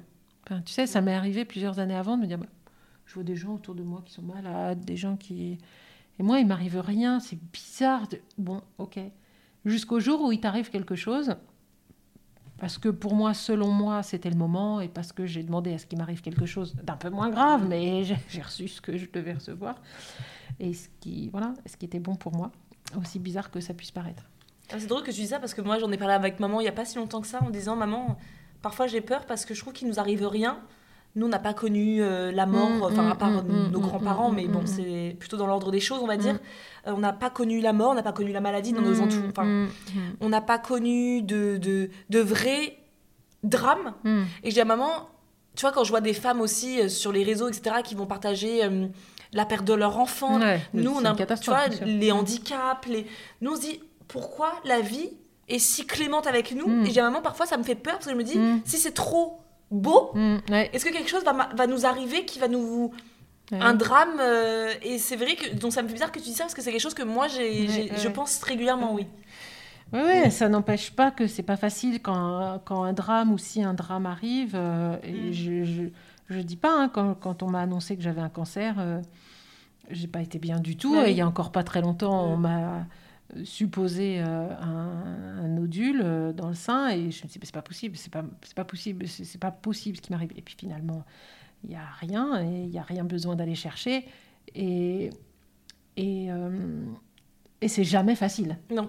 parce que, parce que euh, là, on parle et ça paraît facile, on est souriante, etc. Mais euh, quand quelque chose de dur arrive, même quand on est dans ce fameux passage, tu dis qui est parfois étroit, où on est en changement de vie, c'est comme une naissance, on pleure à la naissance, on est d'accord, on crie, on pleure, mais on respire. Et en fait, euh, moi, à chaque fois que je dois changer de vie, c'est une nouvelle naissance. Donc à chaque fois, c'est difficile. Euh, à chaque fois, alors parfois je pleure, parfois je pleure pas, parce que voilà, mais euh, à chaque fois ça, et à chaque fois après, C'est fou ce que tu dis. Je Oh, respire parce C'est que fou je une ça résonne. Mais c'est fou parce que ça résonne tellement, je me revois. euh, sais, ces pleurs que t'as quand euh, je m'étais séparée de, de, de, mon ex avec qui j'étais restée 10 ans. Tu pleures, tu pleures, Mm. mais après, parce que tu n'imagines pas de possibilité de suite. Mm, mm. Tu te dis, la vie est finie. Mm. J'ai j'ai 28 ans, ma vie est over, c'est terminado. Parce que je sais, parce que beaucoup m'ont- envoyé des messages sur Instagram pour dire, mais moi, je ne sais pas, pour moi, la vie, elle est. Mais en fait, oui, pleure, Pleure, pleure, crie, crie. comme un bébé. Euh, mais en fait, waouh, quand tu te vois après 10 ans plus tard, tu te Bien dis, waouh, mais j'ai eu 10 vies depuis. C'est la force de vie. C'est la force, C'est ouais. ça. La confiance dans Mm. la vie, c'est que la vie, elle est là. Elle, Mm, elle t'a été donnée d'abord, et puis euh, mm, euh, donc on a, on a du respect pour elle. Enfin, moi, j'ai beaucoup d'amour de respect pour la vie, et, et ben, ok, ça m'empêche pas de pleurer, ça m'empêche pas d'être mal parfois, mais je me relève. Et c'est vrai que euh, Marisa, c'est vrai qu'elle n'a pas connu ça, elle n'a pas eu euh, cette chance suprême d'avoir des mots qui lui disent, euh, qui disent des choses, en, en tout cas son corps qui lui parle. Ah, des Même- mots même si- MAUX. Oui, MAX, même si Karine estime que euh, ce que je vis, parce que les personnes qui nous, qui nous suivent sur Instagram et sur YouTube savent que j'ai des problèmes intestinaux depuis septembre, depuis la mm, rentrée, mm, et mm. Karine, elle estime que ça vient de la séparation, que ça vient vraiment de cette euh, Mm. euh, période de, Mm, mm, mm. très difficile que j'ai passée Mm. ces deux dernières années, et que là, bah, relâchement, tout ça, Mm, euh, voilà, ouais, elle estime que ça vient de ça. Ouais. Mm. Et c'est vrai que quand. euh, Donc moi aussi, j'ai des petits problèmes. Mais c'est vrai que quand on a des, ces mots comme ça, c'est euh, son corps qui se parle. Moi, je trouve que c'est un cadeau. Aujourd'hui, alors à l'époque, je comprenais pas. Moi, à l'époque, c'est vrai que la maladie de Crohn, j'étais là, oh purée, pourquoi ça tombe sur moi? Ah mince, voilà, ça c'est Ça tombe sur moi. Pourquoi? Parce victime, tu sais. Bah, bien sûr. Parce que j'aurais préféré que ça tombe sur euh, ma un collègue que je supportais pas et dont sûr. je parlais tout le temps. Ceux, ceux qui ont écouté l'épisode Oui, sur euh, moche et méchant ou je sais pas quoi là. euh. Euh, et c'est vrai qu'aujourd'hui, comme j'ai confiance aussi en la vie, j'ai confiance, mais j'ai peur, Oui. mais j'ai confiance quand même. J'ai confiance en mon corps, Mhm. et je trouve que c'est tellement beau. Moi, je sais que par exemple, j'ai une phlébite, ok, la première fois, je l'ai pas comprise, parce qu'en même temps, impossible de comprendre. Enfin, je veux dire, pour le coup, j'ai trop Bien rempli sûr. Mm. d'un travail tellement prenant qu'il fallait limite euh, qu'on m'en débarrasse. Aujourd'hui, où j'ai le temps, elle ne part pas. Ce qui est étrange, parce que les autres fois où elle est venue. 45 jours de piqûre, Mm. tac, elle Mm. partait. Mm. Elle revenait, elle repartait. Elle revenait. Là où j'ai le temps, les 6 mois qu'on a arrêté de la plateforme, elle ne Elle part ne pas. part pas. Là, je vous parle avec. Ça me fait des battements dans, le, dans les jambes incroyables. J'ai mes pas de contention d'ailleurs. Et c'est là que je me dis, c'est beau quand même parce qu'elle est en train de me dire, quel- elle est en train de me dire quelque, mon corps me dit quelque chose que pour moi finalement je n'ai pas encore compris, Non. je pense, que j'ai pas encore entendu. Et c'est pour dire juste. Parfois, on a des mots, et je sais parce qu'on a fait des, on a fait des chroniques. hein. Oui. Les migraines. Oui. Euh, attendez, parce que euh, infection urinaire, La peau, la peau, le sommeil. le sommeil pour le c'est quand on a des problèmes d'insomnie, choses comme ça. Et beaucoup, les gens sont comme moi à l'époque, c'est-à-dire, moi je suis comme ça. J'ai la maladie de Crohn, c'est Mm, un fait. J'ai la maladie de Crohn. Euh, j'ai des migraines tout le temps. Et ça, c'est un truc que j'entends tout le temps. J'ai des migraines. Je suis migraineuse. Mm. C'est J'ai des mycoses vaginales à répétition, mais c'est pas grave. J'ai- j'ai- j'ai- Je les ai, c'est moi, c'est comme ça, c'est ça. c'est de fait. Et C'est quand on moi. comprend après mm. qu'en fait, nos corps nous envoient des messages, Mm. Ouais, et c'est qu'il faut juste savoir les lire. Parfois, on n'arrive pas tout de suite. hein. Moi, ça vous Mm. avez, Ah vous bah avez deux oui, ans, j'ai toujours bien pas réussi sûr. vraiment encore. Enfin, si, j'ai compris ça. Parce que c'est pas tout. encore prêt. Ça va finir. Mm. Euh, et ben, plutôt que de dire oh j'ai une phlébite, c'est chiant, Ouais. c'est le soir, bah du coup moi je regarde ma phlébite et je me dis, je le regarde, je regarde mon pied, enfin ma jambe, et je dis qu'est-ce que tu veux me dire que je n'ai sûrement pas encore compris? Et on se parle. Mm, mm, c'est bien. Mm. Et ça me paraît complètement loufoque ce que je dis, mais c'est une réalité. Je suis sûre qu'il y a des personnes qui disent je suis migraineux, je suis migraineux, je suis mig- j'ai des migraines, j'ai tout le temps ça, j'ai tout le temps des infections urinaires, j'ai ci, j'ai ça, ou même plus gros, Mm, comme une phlébite ou euh, encore plus gros. Je suis sûre que si on prend le temps de se poser, de s'écouter, on pourra tirer quelque chose de ce corps. Parce clair. que le corps Mm. n'est pas là pour nous dire je te fais une phlébite et puis euh, euh, tu vas faire une embolie pulmonaire et haha, je t'ai éradiqué de la surface Non, de la mais terre parce clair. que je t'aimais pas. Mm. C'est sûrement pour me dire on va aller le plus loin possible, qu'est-ce qu'on fait? Le mal a dit. Donc Oui. euh, voilà. Mais c'est un outil. Donc qu'est-ce qu'on en fait? Cet outil Ouais. au service de la vie en fait Qu'est-ce qu'on en fait? Plutôt de le voir comme quelque chose de. euh, Un ami. contre soi. C'est un ami en Mm, fait. mm, C'est même notre meilleur ami. Ouais. On a déjà dit ça. C'est notre meilleur ami. C'est notre meilleur ami, le corps. Donc euh, il n'est pas là pour nous vouloir du mal. Mm. Mais c'est vrai que si on l'enferme dans bah, je suis une maladie, Mm. ben, il reste comme ça en fait. hein. C'est exactement comme un enfant. Si tu lui dis t'es moche, t'es moche, t'es moche, t'es moche, ben, il va se croire moche en Mm. fait. Il faut changer le rapport qu'on a à son corps et à son mental pour arriver à dire mais qu'est-ce que je veux vraiment au fond de mon Mm. cœur? C'est vraiment au fond Oui, de mon ouais, cœur. ouais. Et des fois, on n'a pas la réponse Mm, tout de mm, suite. mm. Hein. Je dis pas qu'on l'a tout de suite, mais euh, il faut la poser la question. Et puis la réponse, elle va arriver. Mm. La réponse, elle va arriver. Après, il faut la voir. Et si on oui, la voit pas, elle va re- réapparaître peut-être un Sous petit peu d'autres de temps formes, après. ouais. C'est- la vie est magique. Elle est hyper Mm. bavarde. Quand Hyper on bavarde. sait l'écouter, Quand on Mm. sait l'écouter. Ou quand on a envie. Ça peut quand on est prêt. quand on est prêt. Non, mais c'est sûr. hein. Donc, euh, voilà, je pense qu'il y a plein de gens qui changent de vie, euh, qui, qui osent. euh, c'est possible.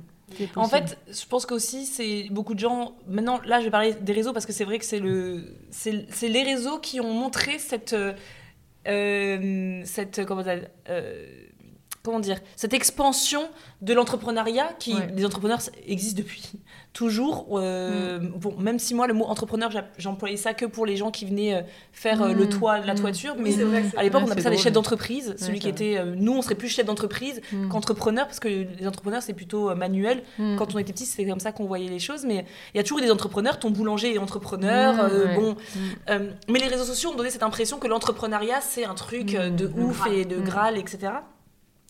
Mais euh, c'est ça qui est intéressant, c'est de se rendre compte que les gens qui ont été, qui sont entrepreneurs aujourd'hui, sur les réseaux sociaux par exemple, ou même ton boulanger, c'est qu'à un, moment donné, ils- eux, ils ont fait confiance. Mm. Ils se sont dit, Mm. Ils sont lancés. en fait. et ils n'ont pas eu peur du regard des autres aussi. Mm. Par exemple, si tu reprends, quand moi j'ai décidé avec Zedora de dire Zedora, je veux qu'on crée une chaîne YouTube, Zedora a dit ok, même si au début elle voulait pas parce qu'elle voulait pas Mm. s'exposer, mais elle a dit ok quand notre père c'était ça ne sert à rien. Mm. Et donc, quand moi pour le coup, là, euh, je me suis dit non, Mm. je sais que ça peut nous mener quelque part, mais j'aurais pu dire non. Papa, Ah, ouais. expert comptable, entrepreneur, euh, qui, Ouais, qui ouais. gagne bien sa vie, Mm, à succès. Lui, elle est un expert, il me dit que non, j'arrête. Et en fait, les gens n'ont rien de parfois de plus, même si on, on sait hein, le, le bagage économique, social, etc. Euh, on n'a pas tous le même, euh, on vient pas tous de la même.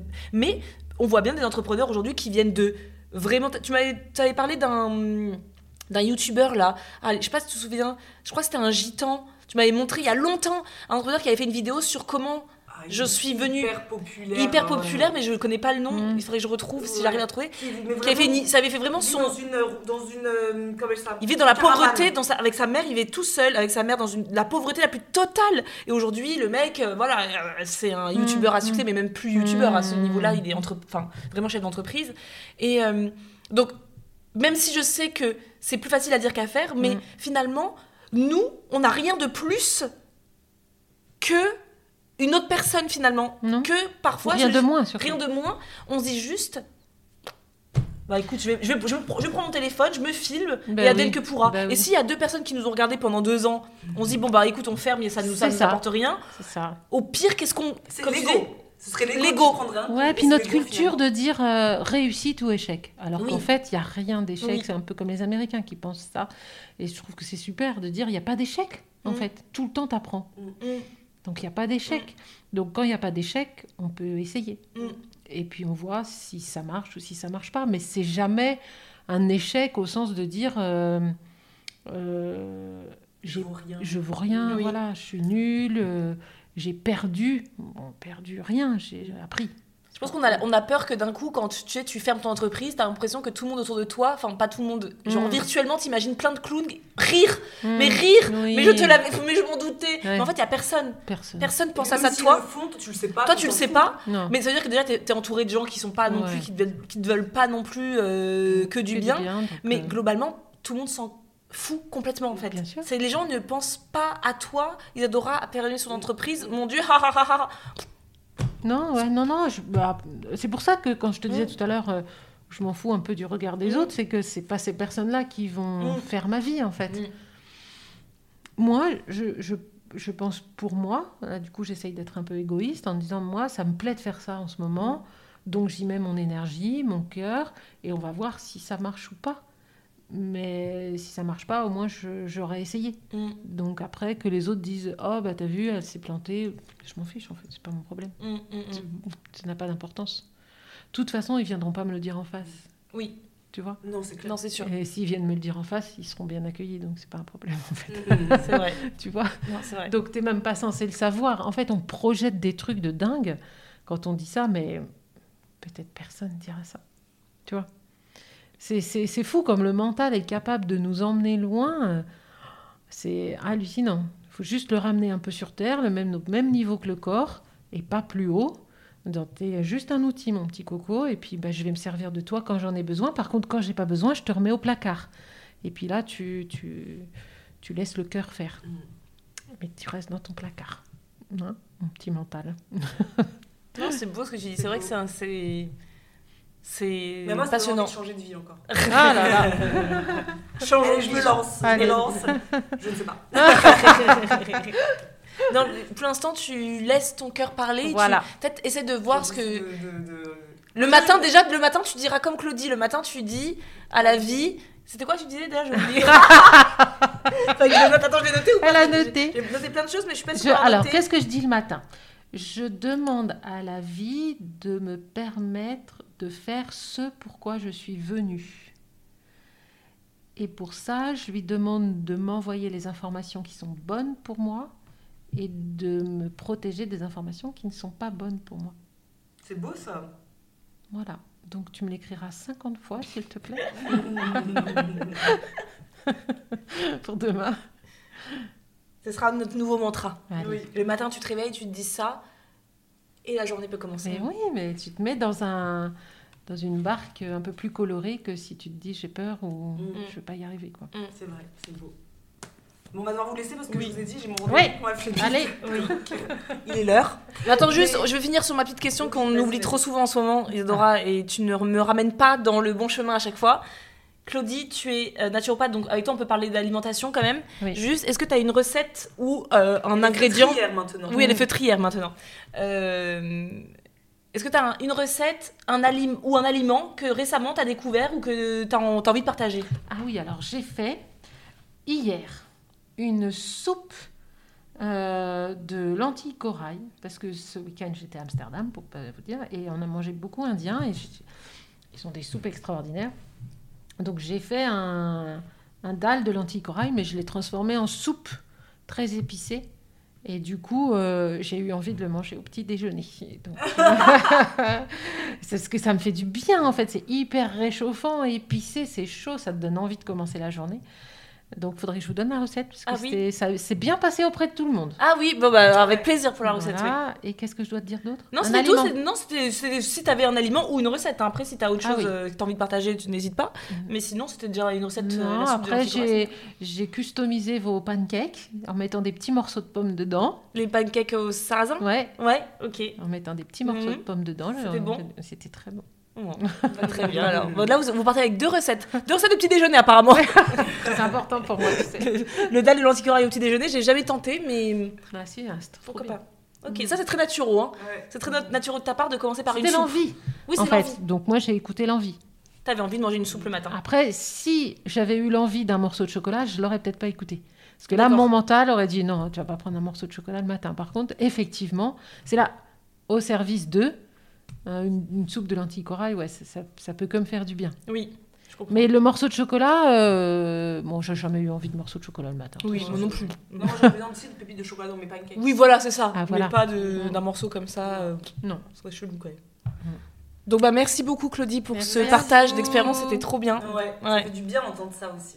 Parce que, ouais, on- j'ai déjà dit, hein, mais les podcasts, on les fait pour nous. Oui. en vrai, vous pensez qu'on les fait de façon altruiste pour vous, mais en fait pas du tout, c'est totalement égoïste. Donc en vrai, euh, on aurait pu faire cette conversation sans micro, C'est clair. Complètement. Mais, euh, Mais on est, on est paradine. on est paradis. On est paradine. C'est ça, on partage un joli. petit peu.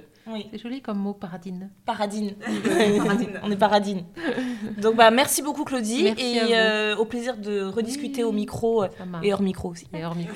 Et euh, on espère que cet épisode vous aura plu. N'hésitez pas à venir sur Instagram, nous par- partager avec nous vos, vos ressentis, qu'est-ce que vous avez pensé de cet épisode et qu'est-ce qu'il euh, est-ce qu'il résonne en vous et qu'est-ce qu'il vous est-ce qu'il qu'est-ce qu'il dit de vous aussi. Tiens, c'est intéressant ça. Mm. Ça c'est quelque chose Ouais. qu'on pose euh, assez peu, mais qu'est-ce que cet épisode dit de vous Mm. Voilà, je te laisse conclure. Bah, c'est une bonne conclusion. Ah, ok, Voilà. Donc, euh, on se dit à très vite. Merci Claudie. Merci les filles. À plus.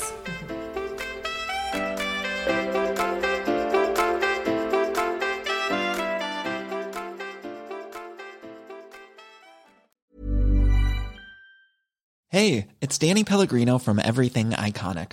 Ready to upgrade your style game without blowing your budget? Check out Quince. They've got all the good stuff shirts and polos, activewear, and fine leather goods, all at 50 to 80% less than other high end brands. And the best part? They're all about safe, ethical, and responsible manufacturing. Get that luxury vibe without the luxury price tag. Hit up quince.com slash upgrade for free shipping and 365 day returns on your next order. That's quince.com slash upgrade.